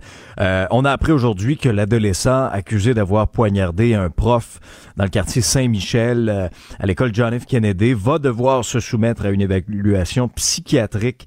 C'est ce qu'a ordonné le juge aujourd'hui. On sait que le jeune de 16 ans, qu'on peut pas identifier en raison de son âge, était de retour au tribunal en lien avec cette attaque-là. Il était armé d'un couteau. Euh, il serait atteint d'un spectre de l'autisme et il s'en serait pris à son enseignant en art visuel, Maxime Canuel. Il l'a poignardé. Euh, il a été donc le prof euh, admis aux soins intensifs. Depuis, heureusement, son état s'est quand même amélioré. L'adolescent en question qui aurait prémédité son geste a été arrêté pas de temps, peu de temps après dans un, périmètre de quelques kilomètres autour de l'école. Il a été accusé de tentative de meurtre, de voie de fait grave, de possession illégale d'armes et d'un port de couteau dissimulé. Et parallèlement à tout ça, on apprenait aussi euh, ce matin l'arrestation euh, de six adolescents arrêtés par les policiers qui sont âgés entre 13 et 17 ans, euh, reliés avec toutes sortes de menaces proférées contre des écoles sur les réseaux sociaux. Aujourd'hui, c'était l'école Louis-Philippe Paré à Châteauguay qui a dû être fermée. On était sur les dents aussi à l'école secondaire Cavalier de la Salle aujourd'hui. Un phénomène, Mario, où ce qui est des menaces sur les réseaux sociaux qui prend de l'ampleur. Il faut tout dire parce qu'il faut relier ces événements-là. L'idée des menaces ou à une autre époque, partir l'alarme de feu, pas faire son examen parce que t'as pas assez étudié. Euh, on, a déjà vu ça. On a déjà vu ça. Puis bon, ben, la, méthode moderne, c'est tu mets une menace sur les réseaux sociaux, puis on ferme l'école, puis tout ça. C'est extrêmement grave, c'est un méfait. Euh, il faut que ce soit puni. Puis en même temps, on avait tendance à jamais prendre ça au sérieux. Ah, ça, c'est du, du cabotinage. Euh, quand des menaces envers une école arrivent dans la semaine où un enseignant a été physiquement poignardé, entre les côtes, dit-on, c'est ce que les rapports de presse disaient. Ouais. Je suis un service de police ou je suis un directeur d'école, moi. Euh, tu peux penser à 99,9% ça a l'air d'une grosse menace, une grosse connerie. Mais euh, jusqu'à temps que ça soit plus une, jusqu'à temps que tu peux, euh, jusqu'où tu peux prendre le risque quand la vie, je sais pas, mais tu as une école, il y a 1000 enfants, il y a 500 enfants qui sont, euh, qui sont réunis dans les classes, il y a des menaces qui sont proférées contre l'école. jusqu'où tu es prêt à mettre autant de personnes à risque, même si le mhm. risque, il, est, il apparaît minime, il apparaît, ça n'a pas l'air sérieux. S'il fallait que quelque chose arrive on, est tous comme ça. S'il fallait que quelque chose arrive, il y aurait une commission d'enquête publique, puis les gens qui auraient pris cette décision-là euh, auraient leur nom dans les journaux pendant un an. Donc, euh, il faut prendre ça au sérieux, et tant mieux si la police a pu arrêter un, groupe de jeunes. Et j'espère, c'est triste pour ces jeunes-là, mais j'espère qu'ils vont servir d'exemple pour mhm. faire comprendre que c'est pas du tout, du tout. Là, on a six. C'est l'occasion pour le gouvernement, pour les procureurs, de montrer, ben non, c'est une joke qu'on peut plus faire. D'aucune façon, cette joke-là peut être faite. Euh, c'est ça, des fois, la vie. Hein? Tu payes cher. À un moment donné, on décide qu'on fait un exemple. Euh, puis là, tu peux dire Ouais, mais les autres avant, ils n'avaient pas été sévères. Ils avaient juste dit on a fait une joke. Non. Toi, t'as été celui qui l'a fait de trop puis qui sert d'exemple pour que ça arrête dans la société. Et je pense que c'est malheureusement ce qu'il faudrait qu'il arrive à ceux-ci Hum. On parle beaucoup euh, aussi, Mario, de, de sécurité sur le web, de sécurité sur les, les diverses plateformes. Euh, en fin de semaine, 400 sites web et services du gouvernement ont été mis hors service. On les a suspendus d'urgence, qui étaient potentiellement vulnérables, ces sites-là, après la découverte d'une brèche permettant aux pirates informatiques de prendre possession d'un serveur grâce à une, une simple ligne de code malicieuse. Donc, le gouvernement dit que la fermeture de ces sites-là, ça a été fait de manière préventive pas de manière réactive parce qu'il n'y avait aucune trace d'introduction qui n'a été décelée pour l'instant. Mais dans ces différentes entrevues, notamment à Cube aujourd'hui, ben, Éric Kerr, le ministre responsable, disait qu'un pirate informatique pourrait ultimement s'être introduit euh, dans les sites euh, en raison de cette brèche-là, qu'il ne faut pas fermer la porte à cette hypothèse-là. Je te fais entendre ces commentaires, suivis de ceux, et c'est intéressant comme perspective, euh, les commentaires d'Éric Parent, président directeur général d'Eva Technologies. Notre tâche, elle est double. Alors, la première, la principale, c'est évidemment de prévenir les attaques et la deuxième, c'est de réagir en cas de, de, faille, de vulnérabilité. Comment on réagit? Comment on est capable de mitiguer les risques? Et là-dessus, moi, je suis très fier des équipes qui sont à pied d'œuvre depuis vendredi. Puis, il euh, n'y a, pas, y a pas de jour, il n'y a pas d'heure. Tout le monde est au travail pour s'assurer qu'on sécurise nos, nos, systèmes. La réaction a été très rapide et c'est probablement la raison pour laquelle aujourd'hui, on n'a pas à déplorer d'attaques réussies et de vol de données. C'est pas un problème de consommateurs, c'est un problème de gouvernement, c'est un problème d'infrastructure. L'identité numérique, à titre d'exemple, pourquoi qu'aujourd'hui, c'est encore critique que je protège mon numéro d'assurance sociale qui a été, il y a eu des fuites et des brèches euh, depuis longtemps. Ces numéros-là, en réalité, sont plus confidentiels. Même chose avec ma date de naissance. Plein de gens, tout le monde sait ma date de naissance, là, toutes mes amis, de toute façon. Euh, il y a des gens, il y en a qui vont la publier sur Facebook. Mais c'est ces morceaux-là qu'on peut utiliser pour faire du vol d'identité. Alors, c'est ça qui est le ridicule dans tout ça. Ben, euh, on c'est difficile, hein? Comme, comme citoyen, on est bien petit euh, et peu compétent là-dedans. Forcé de dire, bon, ben, tant mieux si notre gouvernement a été plus prudent que moins. Mm-hmm. Euh, tenter de dire, bon, c'est ce qu'il fallait faire. En tout cas, peut pas, on, je pense pas qu'on va reprocher au gouvernement d'être trop prudent en cette matière-là. Mais pour le reste, moi, je, je vais toujours. Là, exceptionnellement au Québec, là, par hasard, dans le Conseil des ministres, il y a un ministre qui est vraiment un spécialiste de ça, de l'informatique. Mais c'est rare, hein? Mhm. Euh, généralement, mais c'est mhm. rare. Généralement, dans les mhm. conseils des ministres, t'as personne qui est spécialiste de ça. Donc, même le ministre comprend pas vraiment. Tu sais, il est obligé de se fier à des experts, comprend pas vraiment la matière elle-même avec laquelle il, travaille. On y explique, on y vulgarise, mais il prend des décisions administratives, mais basées sur une compétence qu'il n'a pas à fond. Donc, euh, voilà, on se, on se soumet humblement, mais en en, s'inquiétant. Tu sais, moi, j'ai quelques, quelques événements des dernières années qui m'ont laissé euh, l'hôpital en Georgie. Euh, qui avait subi une attaque informatique, euh, qui a dû, pour sauver ni plus ni moins la vie de ses, patients, payer la rançon. là. C'est vrai. Payer la rançon. C'est vrai. C'était pas un million, quelque chose du mm-hmm. genre. Donc, on a quelques exemples comme ça, mais que veux-tu? On se, on se rabat, on se fie sur nos gouvernements et on se rabat sur leur, leur compétence pour nous protéger. Mais tu sais, le gouvernement, là, c'est un organisme qui est pas vite en affaires, qui est long à se retourner. C'est pas des belles qualités en matière d'informatique, ça. Les éducatrices euh, en CPE étaient de retour au travail aujourd'hui puisque la grève est terminée. Euh, en fin de semaine, euh, celles affiliées à la CSN et la CSQ ont accepté à plus de 90% En fait, c'était pratiquement au même niveau que, que le pourcentage d'appui pour les mandats de grève, là, hein, Mario? Euh, L'entente de principe conclue avec, avec Québec, une entente qui prévoit entre autres des augmentations salariales de 13 à 18% pour les éducatrices qualifiées et spécialisées et des augmentations de 8 à 12% pour les autres types d'emplois. Et ceux qui ont poussé tout un soupir de soulagement aujourd'hui, c'était les parents. Nos collègues en ont rencontré quelques-uns ce matin. Soulagé euh, de retourner enfin à la garderie. Euh, ça n'a pas été facile. Ça n'a pas été facile. ça nous a mis pas mal dans le trouble. Ça va bien, on est très contents. C'était difficile ces derniers jours avec la grève des CPE, mais on est content que ça, ça s'est réglé. Moi, ma conjointe était infirmière, donc euh, c'est que le, tempo est assez élevé là. Ouais. Euh, dernier souhait là-dessus, euh, alors que ça se termine. Euh, Mhm. ça a été le secteur des, des services de garde, un secteur de relations de travail très, très, très difficile. Là, on vient d'avoir ces grèves, mais depuis des années, Ah des oui. grèves, des menaces de grève, des journées de grève. J'espère du fond du cœur que le rattrapage, finalement, parce que c'est quand même des augmentations importantes qui ont été obtenues sans précédent, J'espère que ça va signifier une paix syndicale pour quelques années, que les parents n'auront pas toujours, toujours à vivre avec cette menace.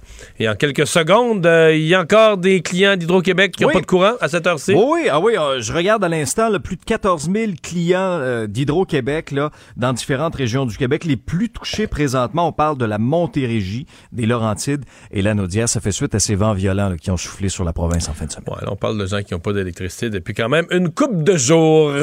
Merci Alexandre, résumer l'actualité en 24 minutes, c'est mission accomplie. Le remède à la désinformation. Mario Dumont et Vincent Dessureau. Cube Radio.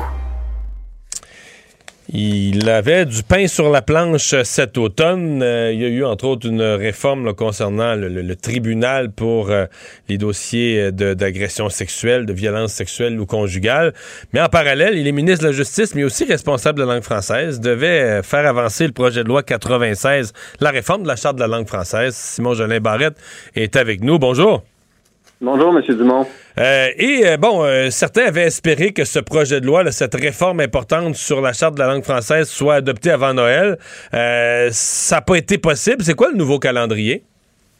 Mais en fait, le plus rapidement possible, je vous dirais, on a tenu les trois, trois semaines de consultation cet automne. Ça a été les plus longues consultations de la, de la législature. Donc, depuis la dernière élection en matière de langue française, une cinquantaine de groupes. Une cinquantaine de groupes donc, qui sont venus s'exprimer. Ça, ça s'est passé quoi, octobre, jusqu'au jusqu'au début novembre, fin octobre? Ben, ben, en fait, euh, fin septembre avec, Fin septembre, avec, octobre. euh, le, le début octobre.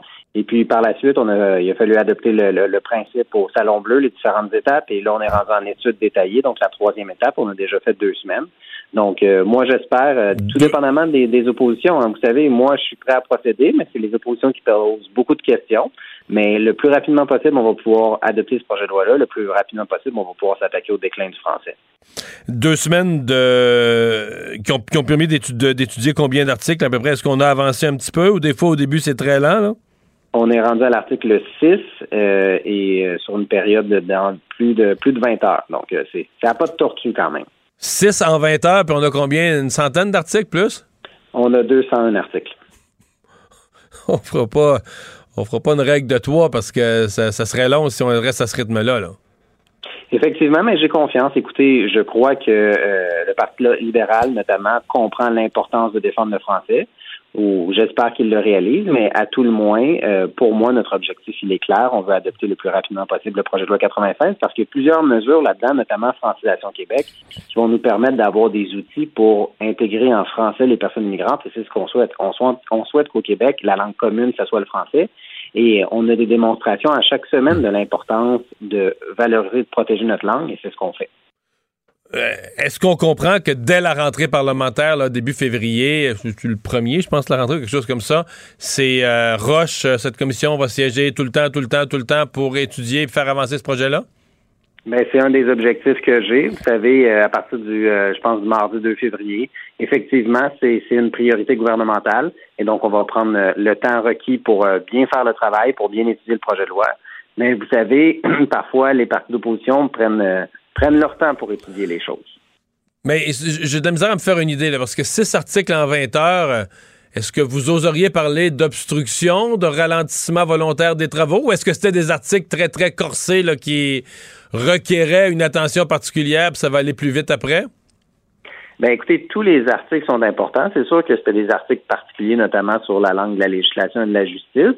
Cependant, je, dois dire que, que j'ai expliqué en détail chacune des dispositions de façon abondante et j'ai même dû répéter à quelques reprises pour que les collègues comprennent très bien le sens euh, du projet de loi. Et les Je comprends, que vous, dispositions, je, je comprends que vous êtes poli, puis si je résume ça, moi, avec 15 ans d'expérience parlementaire, on n'est pas dans l'obstruction, mais disons, on est, euh, on, on marche, on marche sur le bord du précipice d'un filibuster, de l'obstruction systématique. OK.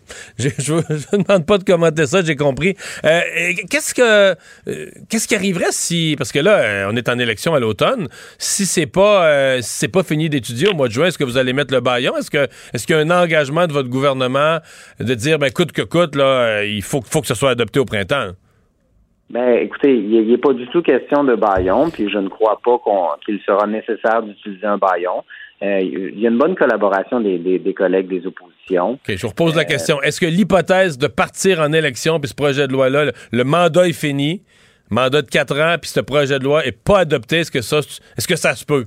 Ou vous me dites ça se peut pas, c'est impossible? Non, c'est impossible. Le projet de loi doit être adopté avant le mois de juin. Bon. Vous voulez pas utiliser le mot baillon parce que c'est un, c'est un pas beau mot, mais ce projet de loi sera adopté coûte que coûte au mois de juin. Oui, puis moi, je suis convaincu qu'on est capable d'adopter le projet de loi de façon régulière. Écoutez, je me suis montré très patient avec, euh, avec les oppositions. C'est ce que je vais continuer à faire au mois de février. On va prendre le temps d'étudier chacune des dispositions. Je vais répondre à leurs questions. Mais vous savez, euh, à part, entre le mois de février et le mois de juin, il y a du temps en masse. Alors, il n'y a pas de raison pour, laquelle, pour lesquelles on ne pourrait pas adopter le projet de loi, euh, si ce n'est qu'un euh, blocage à un certain moment donné des oppositions. Puis honnêtement, j'espère que tout le monde réalise toute l'importance de mieux protéger notre langue. Puis le projet de loi 96 va aider dans différents domaines, que ce soit euh, la langue des affaires, la langue du commerce, la langue normale des études ou la langue d'intégration des personnes immigrantes. On a besoin de donner un coup de barre au Québec, c'est ce que le projet de loi 96 fait, et j'ai bien l'intention de mener le dossier à terme. Là, je, vais au plus euh, pessimiste de, se ramasser au mois de juin, la dernière journée qu'un baillon, mais est-ce que vous, vous avez un optimisme avec un objectif intermédiaire? Est-ce que vous rêveriez d'avoir le projet, je sais pas, moi, adopté euh, à Pâques, à fin avril? Est-ce que vous avez un objectif intermédiaire de dire, justement, là, parce que c'est important le français, si on travaille, mettons, vous commandez ça les premiers jours de février, là, je sais pas, moi, à la mi-avril ou à fin mars, ou est-ce que vous avez un objectif intermédiaire de dire, j'aimerais où j'inviterais les partis d'opposition à dire faudrait avoir fini le travail à cette date-là. Ben, je, je, veux pas vous donner de date parce que ça dépend pas juste de moi, mais c'est sûr que le plus rapidement possible, le, plus rapidement on peut travailler sur les mesures qui découlent du projet de loi, comme euh, à titre d'exemple la politique linguistique de l'État, qui va faire en sorte que tous les ministères et tous les organismes maintenant vont devoir suivre qu'une seule politique, et ça, ça fait part de l'exemplarité de l'État. Euh, il y a d'autres mesures dans les cégeps qui, qui vont s'appliquer. Il y a des mesures euh, relativement au fait que les droits fondamentaux vont être exécutoires. Ça va donner des recours aux citoyens. Alors, plus on retarde ça, ben c'est des droits qu'on qui, qui, qui sont pas disponibles pour les Québécois actuellement, notamment le droit de vivre en français, le droit de travailler en français, le droit de travailler dans sa langue au Québec. Alors moi, je pense que le projet de loi, il est très positif. Alors, je peux pas m'engager sur euh, un délai parce que ça relève pas de moi. Puis je veux pas non plus euh, euh, faire en sorte qu'il joue de la stratégie les partis d'opposition pour dire ah, le ministre a dit le mois de février, on va le traîner jusqu'au mois d'avril. Alors, au bénéfice des Québécois, le plus tôt sera le mieux. Est-ce que les suggestions, parce que bon, euh, l'opposition va arriver avec des suggestions. Est-ce que pour vous, le projet de loi, il est encore bonifiable? Je pense entre autres au Parti québécois qui va vouloir le resserrer sur les cégeps. D'autres partis peuvent arriver aussi avec des dispositions. Je pense que Québec solidaire va aller plus loin, peut-être plus pour les, les entreprises, le, français au travail, si je ne m'abuse. Est-ce que le projet de loi est encore perfectible pour vous dans l'étude article par article? Ben écoutez, déjà depuis le début de, de, l'étude détaillée article par article, j'ai accepté quelques propositions des collègues euh, qui, qui avaient du sens, euh, notamment euh, au, niveau de, la logistique. S'il y a des bonnes propositions qui rentrent dans les paramètres, moi je suis toujours ouvert à travailler en collaboration puis à les accepter. Bien entendu, on a fait certains choix. Je vous donne un exemple pour les cégeps. On a décidé de ne pas étendre la loi 100 au cégep, mais plutôt de mettre un plafonnement. Donc, c'est sûr que si le Parti québécois propose ça, on ne donnera pas suite à leur proposition, mais pour toute autre mesure qui vise à, bonifier, à protéger la langue, moi, je suis toujours ouvert puis je suis parlable. Sur les cégeps, donc, votre idée est faite et finale? Bien, l'idée, elle est faite. Euh, nous, on vient mettre un plafond euh, relativement au nombre d'admissions dans les cégeps anglophones, tout en, permettant euh, aux francophones et aux allophones qui souhaitent étudier dans un cégep en anglais de pouvoir le faire mais on vient limiter la croissance complète, on vient mettre un gel des effectifs. Mais donc, vous me répétez que, quand on quand vous quittez euh, pour la dernière session parlementaire avant les élections, je sais pas à quelle date là, euh, un peu avant la mi-juin. Ouais, j'allais dire juste avant la mi-juin, on aura un projet de loi adopté. Ça, c'est pas un peut-être, c'est une certitude. C'est une certitude et je souhaite que ça soit le plus rapidement possible. Euh, déjà, vous savez. Avez-vous encore espoir d'une adoption à l'unanimité, que tous les partis votent pour?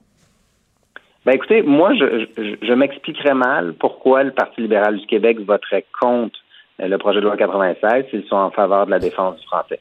Il m'apparaît euh, difficilement explicable de dire comment vous pouvez vouloir défendre la langue française et voter contre le projet de loi 96. C'est un projet de loi qui est nécessaire. Écoutez, Durant tout le mois de septembre, début octobre, les gens sont venus nous dire qu'il y avait un déclin du français au Québec. Ça fait deux ans environ qu'on voit depuis que j'ai pris le dossier, euh, a dans la région métropolitaine de Montréal, qu'il y a des enjeux, il y a des gens qui sont unilingues francophones qui réussissent pas à se faire embaucher à Montréal alors qu'il y a des besoins de main-d'œuvre partout. Des gens qui sont formés, mais leur seul défaut, c'est de parler uniquement français, puis on leur offre pas des emplois. C'est pas normal dans notre société, c'est pas normal au Québec, ça. Alors, on doit, on doit pas être gêné de parler français, on doit pas être gêné de valoriser notre langue, et ça doit se transposer dans les différentes sphères de la société, et c'est ce que le projet de loi 96 fait. Un autre des projets de loi importants que vous avez fait adopter, vous étiez le ministre responsable, le projet de loi 21 sur la laïcité. C'est en train de mettre le chiard au Canada? Ben écoutez, on, a vu que M. Trudeau a réagi aujourd'hui. Euh, c'est pas nouveau, mais euh, ce qu'on dit à M. Trudeau, c'est de respecter les choix du Québec. Puis euh, on n'a pas à, recevoir de leçons de la part de M. Trudeau. C'est un choix, la loi 21, qui a été fait démocratiquement à l'Assemblée nationale, en respectant toutes les règles. Et les lois, à partir du moment où elles sont votées, elles doivent être respectées par tout le monde, incluant les centres de services scolaires. Mais M. Trudeau a dit aujourd'hui ça n'a pas de bon sens que dans un pays, euh, dans une démocratie, dans un pays démocratique, une personne perde son emploi à cause de sa religion. Vous lui répondez quoi? Ben, dans un premier temps, la commission scolaire n'aurait pas dû embaucher euh, la dame. Et deuxièmement, euh, les fonctions de personnes en situation d'autorité, incluant les enseignants, ne permettent pas au Québec, suite à l'adoption de la loi, euh, d'occuper ce poste-là. Et je comprends que. Mais est-ce qu'elle a perdu son emploi à cause de sa... Est-ce qu'elle a perdu son emploi à cause de sa religion? Elle n'a pas perdu son emploi en raison de sa religion. D'ailleurs, elle travaille toujours pour l'organisation selon les informations qui sont publiques, mais pas dans le poste d'enseignant. Alors, la commission scolaire savait très bien au moment de l'embauche que ce n'était pas permis de porter un signe religieux lorsqu'on enseigne au Québec. Et c'est très, très clair. La loi, elle est valide, elle est applicable. Et euh, je crois que euh, M. Trudeau le sait très bien aussi. Il doit respecter le choix des Québécois. Au Québec, ça fait des années et des années qu'on a sorti la religion des écoles et ça se poursuit la laïcité, la sécularisation des institutions se poursuit au Québec. Ça fait longtemps qu'on a eu ce débat-là au Québec. Puis en 2019, on a adopté la loi 21 pour clarifier le tout.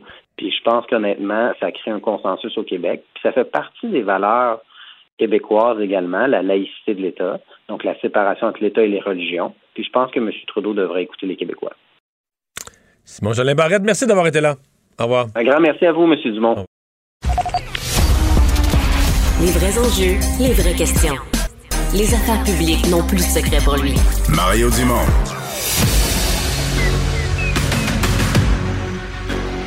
Emmanuel Latraverse. J'ai pas de problème philosophique avec ça. Mario Dumont. Est-ce que je peux me permettre une autre réflexion? La rencontre. Ça passe comme une lettre à la poste. il se retrouve à enfoncer des portes ouvertes. La rencontre La Traverse Dumont. Emmanuel Latraverse se joint à Mario et moi. Salut Emmanuel.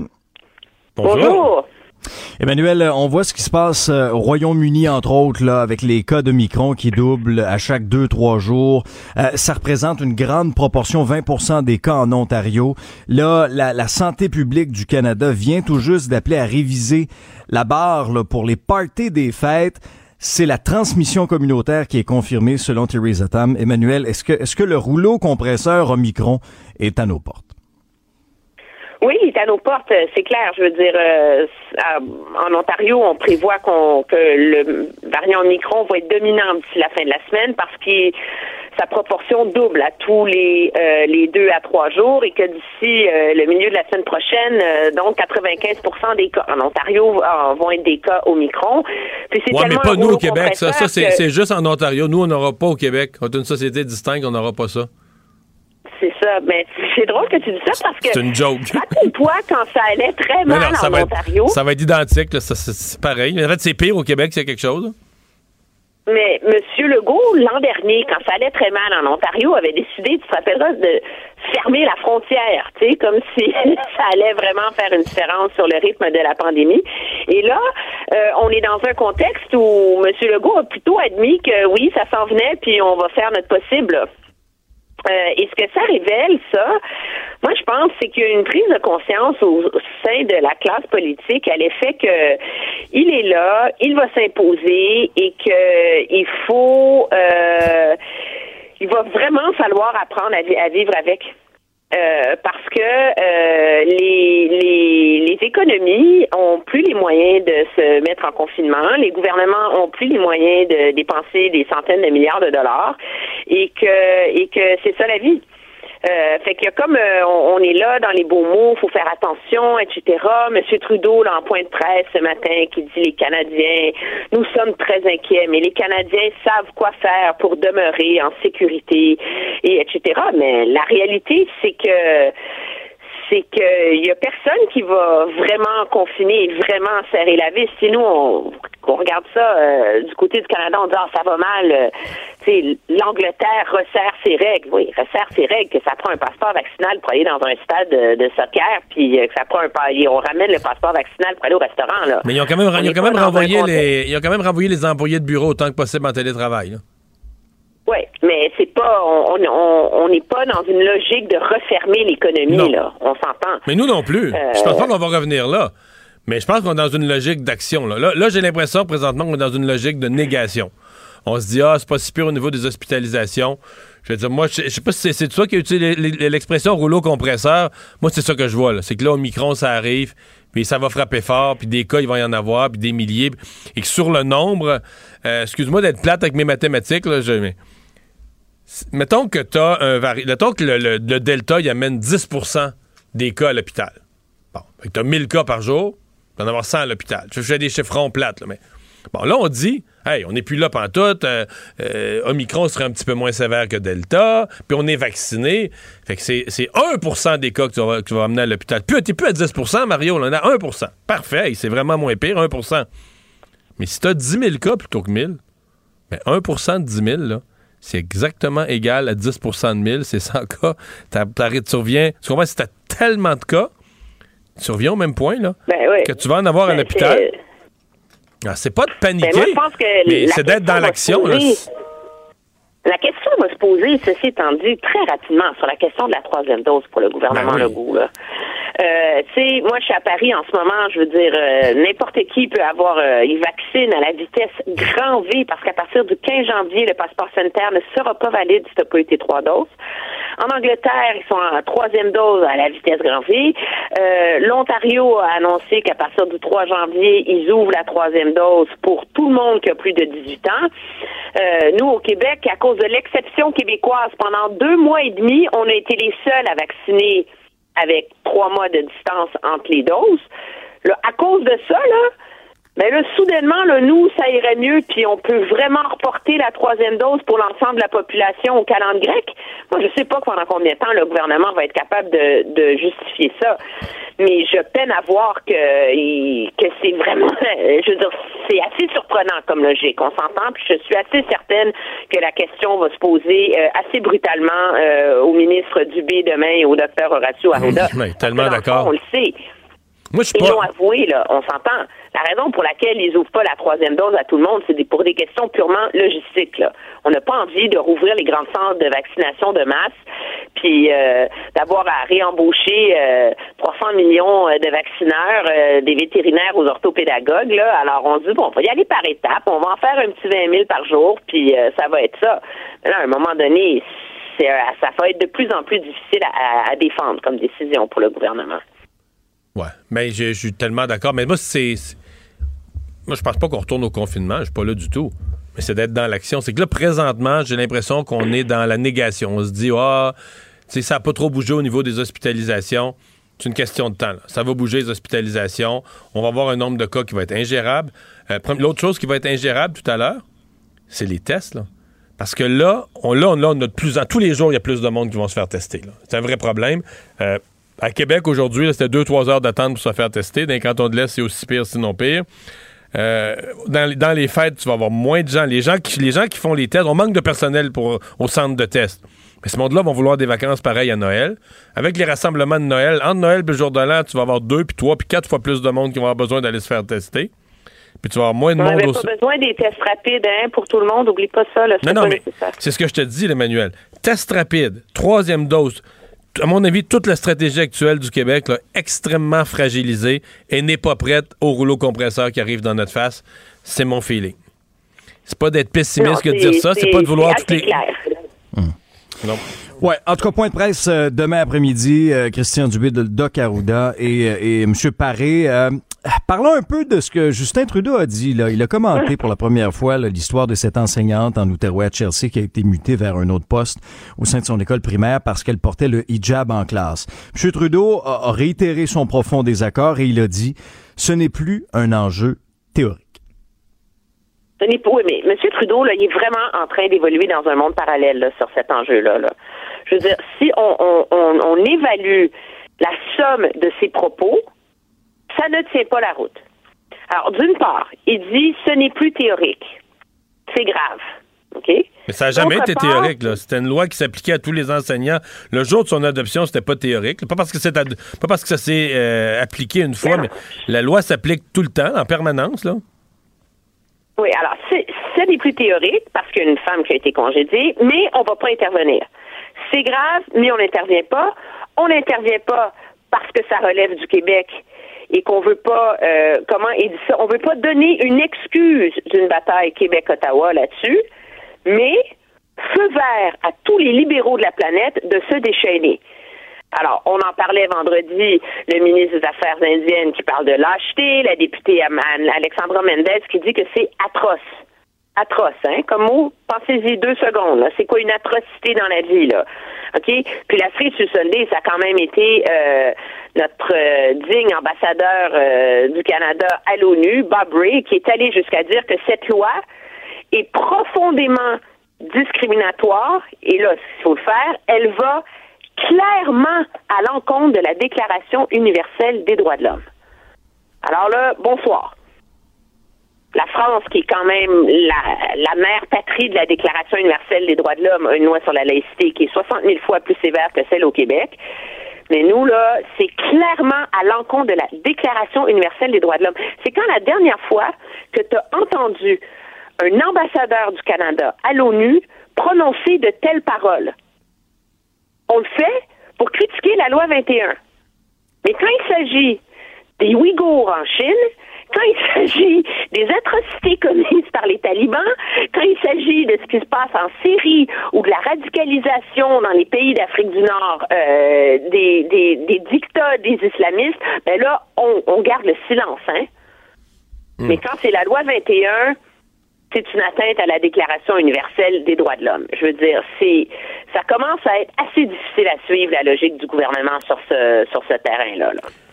Mais moi, tous les politiciens fédéraux, je veux dire, euh, je suis vraiment désolé, mais quand M. Trudeau dit c'est pas théorique, d'abord, il y a deux, deux, trois affaires qui n'ont pas d'allure dans ce que M. Trudeau a dit. Il dit c'est pas théorique quand la loi a été votée, ben, par exemple, pour une enseignante euh, musulmane, il y en a qui ont décidé de ne pas porter le voile. La loi n'était pas théorique. Elles ont décidé de s'y conformer. La loi avait un impact réel. Et pour enseigner, il y en a qui ont enlevé euh, leur voile. Continuent de le porter à d'autres moments de leur vie. Là. Pas... Parce que ça, c'est la deuxième fausseté de M. Trudeau. Elle a été congédiée. Pas... En fait, elle n'a pas été congédiée. Elle a été déplacée. Elle est toujours à l'emploi. Mais euh, elle a été déplacée. Elle a été retirée comme enseignante à cause de sa religion. Elle a perdu sa job à cause de sa religion. C'est pas exact, là ta religion vient pas avec un des vêtements, avec des vêtements. Là, tu peux. Euh, il y a plein de gens qui pratiquent une religion, mais qui, à différents moments de leur, euh, de leur travail, je veux dire, euh, vont porter un vêtement qui, qui n'inclut pas leur signe religieux ou un signe religieux qu'ils portent habituellement. Parce que là, je suis au travail, puis je mets un chapeau de sécurité ou je mets d'autres choses. Donc, c'est pas. M. Trudeau, quand il dit c'est pas à cause de sa religion, c'est absolument faux. Les gens de toute religion au Québec peuvent être enseignés mais pendant qu'ils sont en fonction, peuvent pas porter de signes euh, religieux. merci Emmanuel, à demain. Très, bien, au revoir. Mario Dumont. Joignez-vous à la discussion. Appelez ou textez le 187 Cube Radio 1877 827 2346. On parle sport avec Jean-François Barry. Salut Jean-François. Allô Mario. Euh, ben, une nouvelle de, qui, qui m'étonne, honnêtement, j'avais un peu échappé ça. Là. Mais euh, c'est la catastrophe pour le Canadien. Ça va aussi très mal. Puis il y a Lenders de New York. Puis il y a un Québécois. Donc, la dernière nouvelle qu'on avait eue sur lui, c'est qu'il avait signé un magnifique contrat, Anthony Beauvillier. Mm-hmm. Et là, il Mais là, cette année, il y a il est rien laissé, qui va. Il est laissé dans les estrades avec le contrat qu'il a. Ouais, il n'y a rien qui marche euh, cette année pour Anthony Beauvillier. C'est presque l'équivalent du Canadien qui mettrait Suzuki euh, dans les estrades, là, pas habillé. Ben, ouais. ben, Proche. ouais, j- J'irais pas tant que ça, mais ouais, proche. Puis écoute, c'est un gars qui a donné dans les, dans, dans les séries, entre autres, là, dans les deux dernières années, tu sais, les, les Islanders ont eu vraiment une belle, euh, un, beau parcours en série. Puis euh, il a donné du gros, gros hockey. Euh, c'est vraiment surprenant ce qui se passe avec Anthony Beauvillier cette année. Est-ce qu'il y a quelque chose avec euh, l'entraîneur? Est-ce que, sais, pourquoi il fonctionne pas, fonctionne plus et qui fonctionnait à l'époque, là, c'est, c'est difficile. Sauf que là, ça amène une rumeur, bien évidemment, parce qu'on se souviendra que je pense que le Canadien a toujours regretté de ne pas avoir sélectionné Anthony Beauvillier lors du repêchage de 2015. Euh, il est sorti au 28e échelon et nous, on parlait au 26e échelon. Il était là, il était libre. Et on a pris Impossible, Noah, que, impossible que nos recruteurs. Et on a pris qui? Noah Jolson. Et c'est ça, c'est ça. Et on connaît maintenant les succès de Beauvillier. Puis tu parlais de son contrat, c'est 4 millions de dollars par année pour les trois prochaines saisons qu'on lui a consenti. Et là, la rumeur voudrait que le Canadien serait intéressé. Puis évidemment, Il faut bon, juste donner à etc. Islanders une coupe de joueurs qui présentement vont très bien avec le Canadien. Ouais, mais ça, c'est plus dur à trouver. mais la rumeur, c'est, et là, je te demande si tu l'as fait, cette transaction-là, si tu es euh, le nouveau directeur général du Canadien, soit Jonathan Drouin, soit Tyler Toffoli, soit Josh Anderson.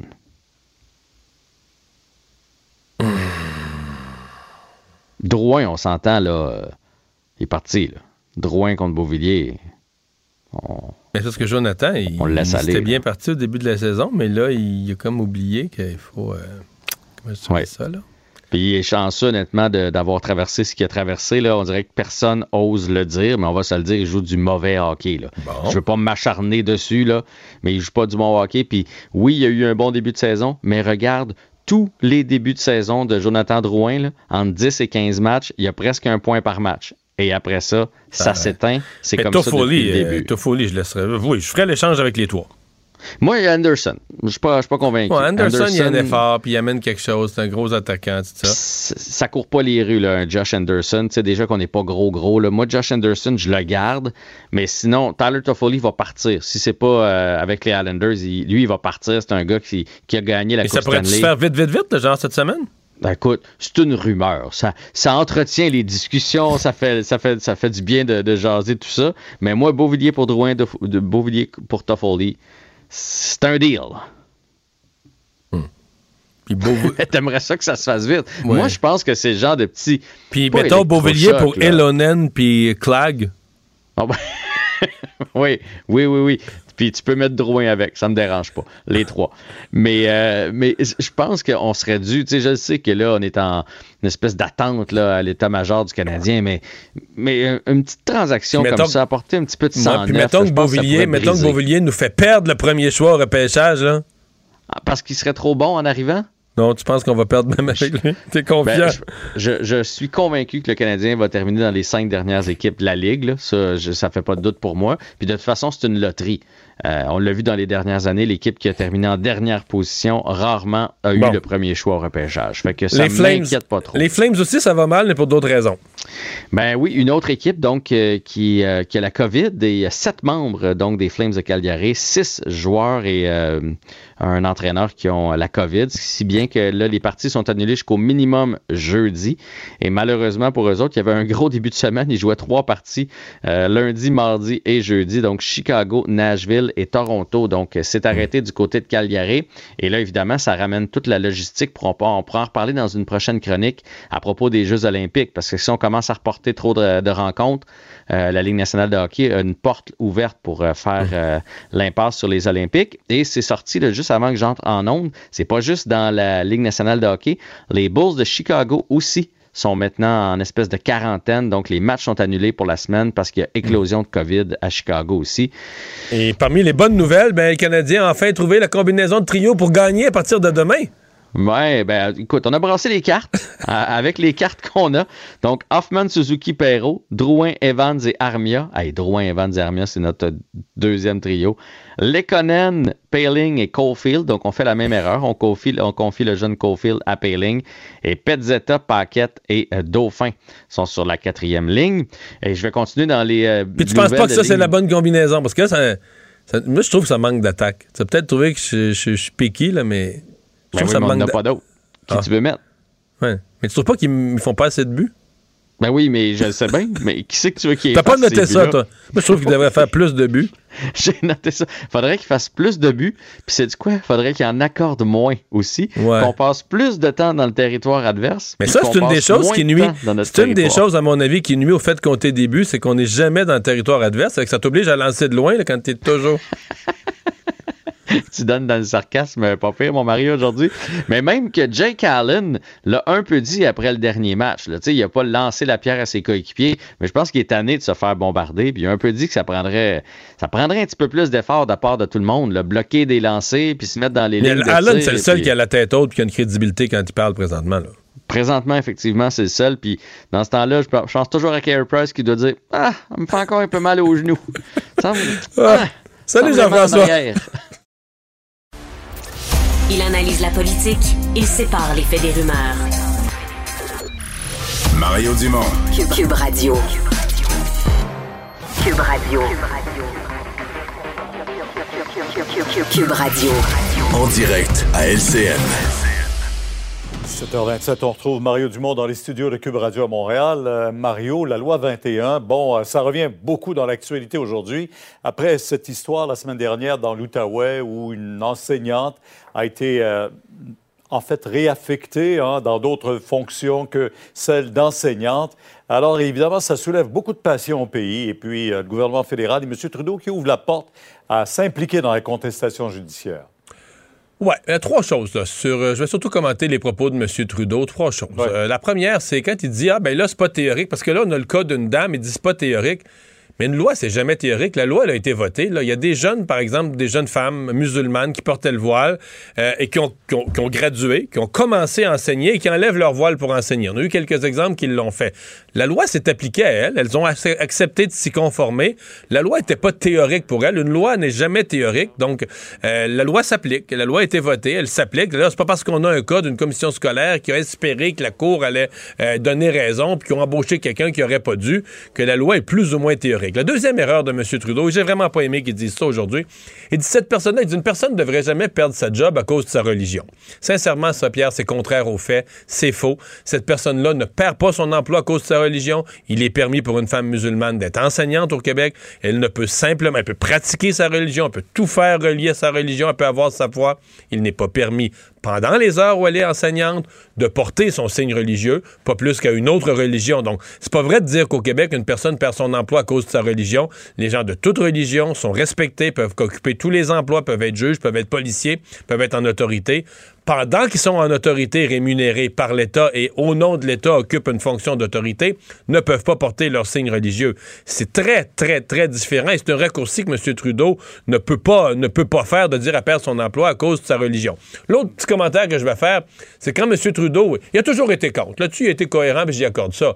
Mais disons, quand il veut le vote des Québécois. Beaucoup plus doux pendant la campagne électorale. Oui, oui, oui, oui. Vous le remarquez, vous aussi, Pierre. Quand il veut le vote des Québécois, il est un petit peu plus doux dans sa façon de l'exprimer. Là, il sent qu'au Canada anglais, c'est à la mode cette semaine euh, d'en donner un coup au Québec sur la loi 21. Puis là, il embarque dans cette danse-là. J'ai moins aimé ça. Oui. Euh, quand le premier ministre parle, bien sûr, c'est l'écho qu'on retient aussi euh, dans le Canada Ben anglais ben davantage oui, ben oui, ben oui. le message du Québec.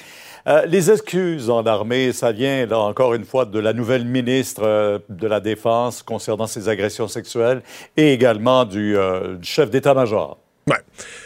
Euh, euh, nécessaire, euh, bien fait, je pense. Euh, ça marque, pour cette nouvelle ministre, la ministre Annan, ça marque un virage, là, sincèrement.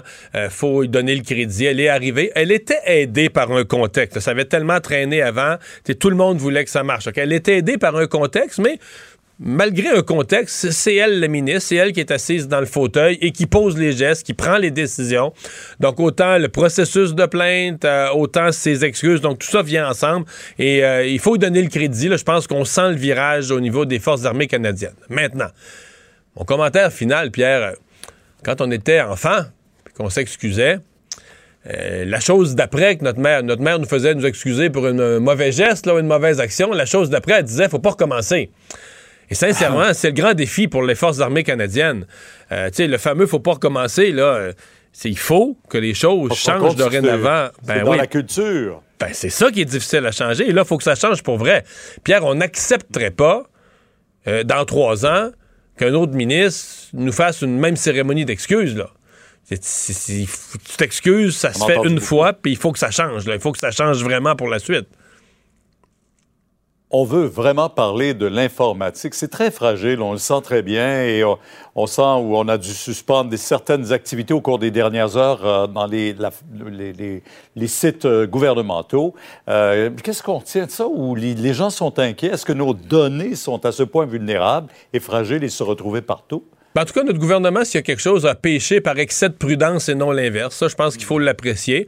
On se sent vulnérable, c'est sûr, on n'est pas expert là-dedans. On se dit, nos données sont là. On a vu ce qui est arrivé ailleurs. Mais là, dans ce cas-ci, on sent que le gouvernement a été plus prudent que moins. Je pense que c'est l'attitude à avoir. Pour le reste, on est bien obligé, comme citoyen, d'être... euh, euh, soumis, de faire confiance dans une matière où on comprend pas, où on connaît pas tant de choses, de faire confiance à la compétence des gens qui sont là, à leur prudence, puis au fait qu'ils prennent les bonnes mesures.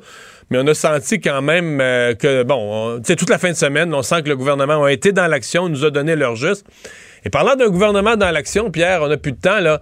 Il va falloir qu'il soit aussi avec euh, la COVID, là, le variant Omicron. Ah oui, oui, J'ai l'impression que là, euh, la météo nous annonce un ouragan. Euh, test rapide, stratégie de test, troisième dose, on n'est pas vite.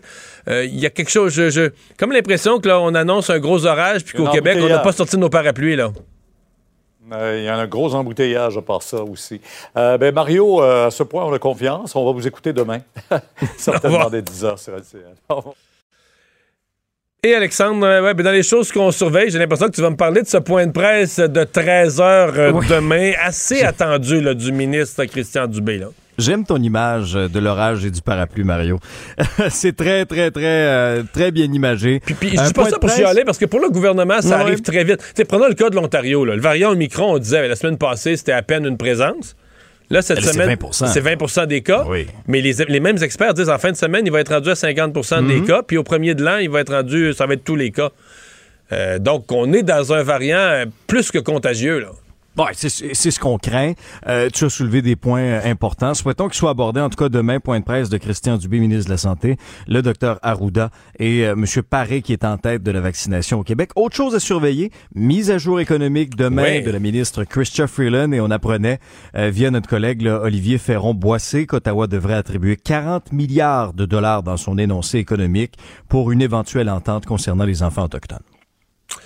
C'est un chiffre euh, énorme. Donc, on verra les détails de ça demain. Mais oui, grosse journée d'actualité euh, déjà demain. Ben, merci Alexandre et soyez Merci là. Euh, on vous la résumera demain à 15h30 à pareille heure, cette journée euh, d'actualité. Je vous souhaite une bonne soirée. C'est Sophie Durocher qui s'en vient. Cube Radio.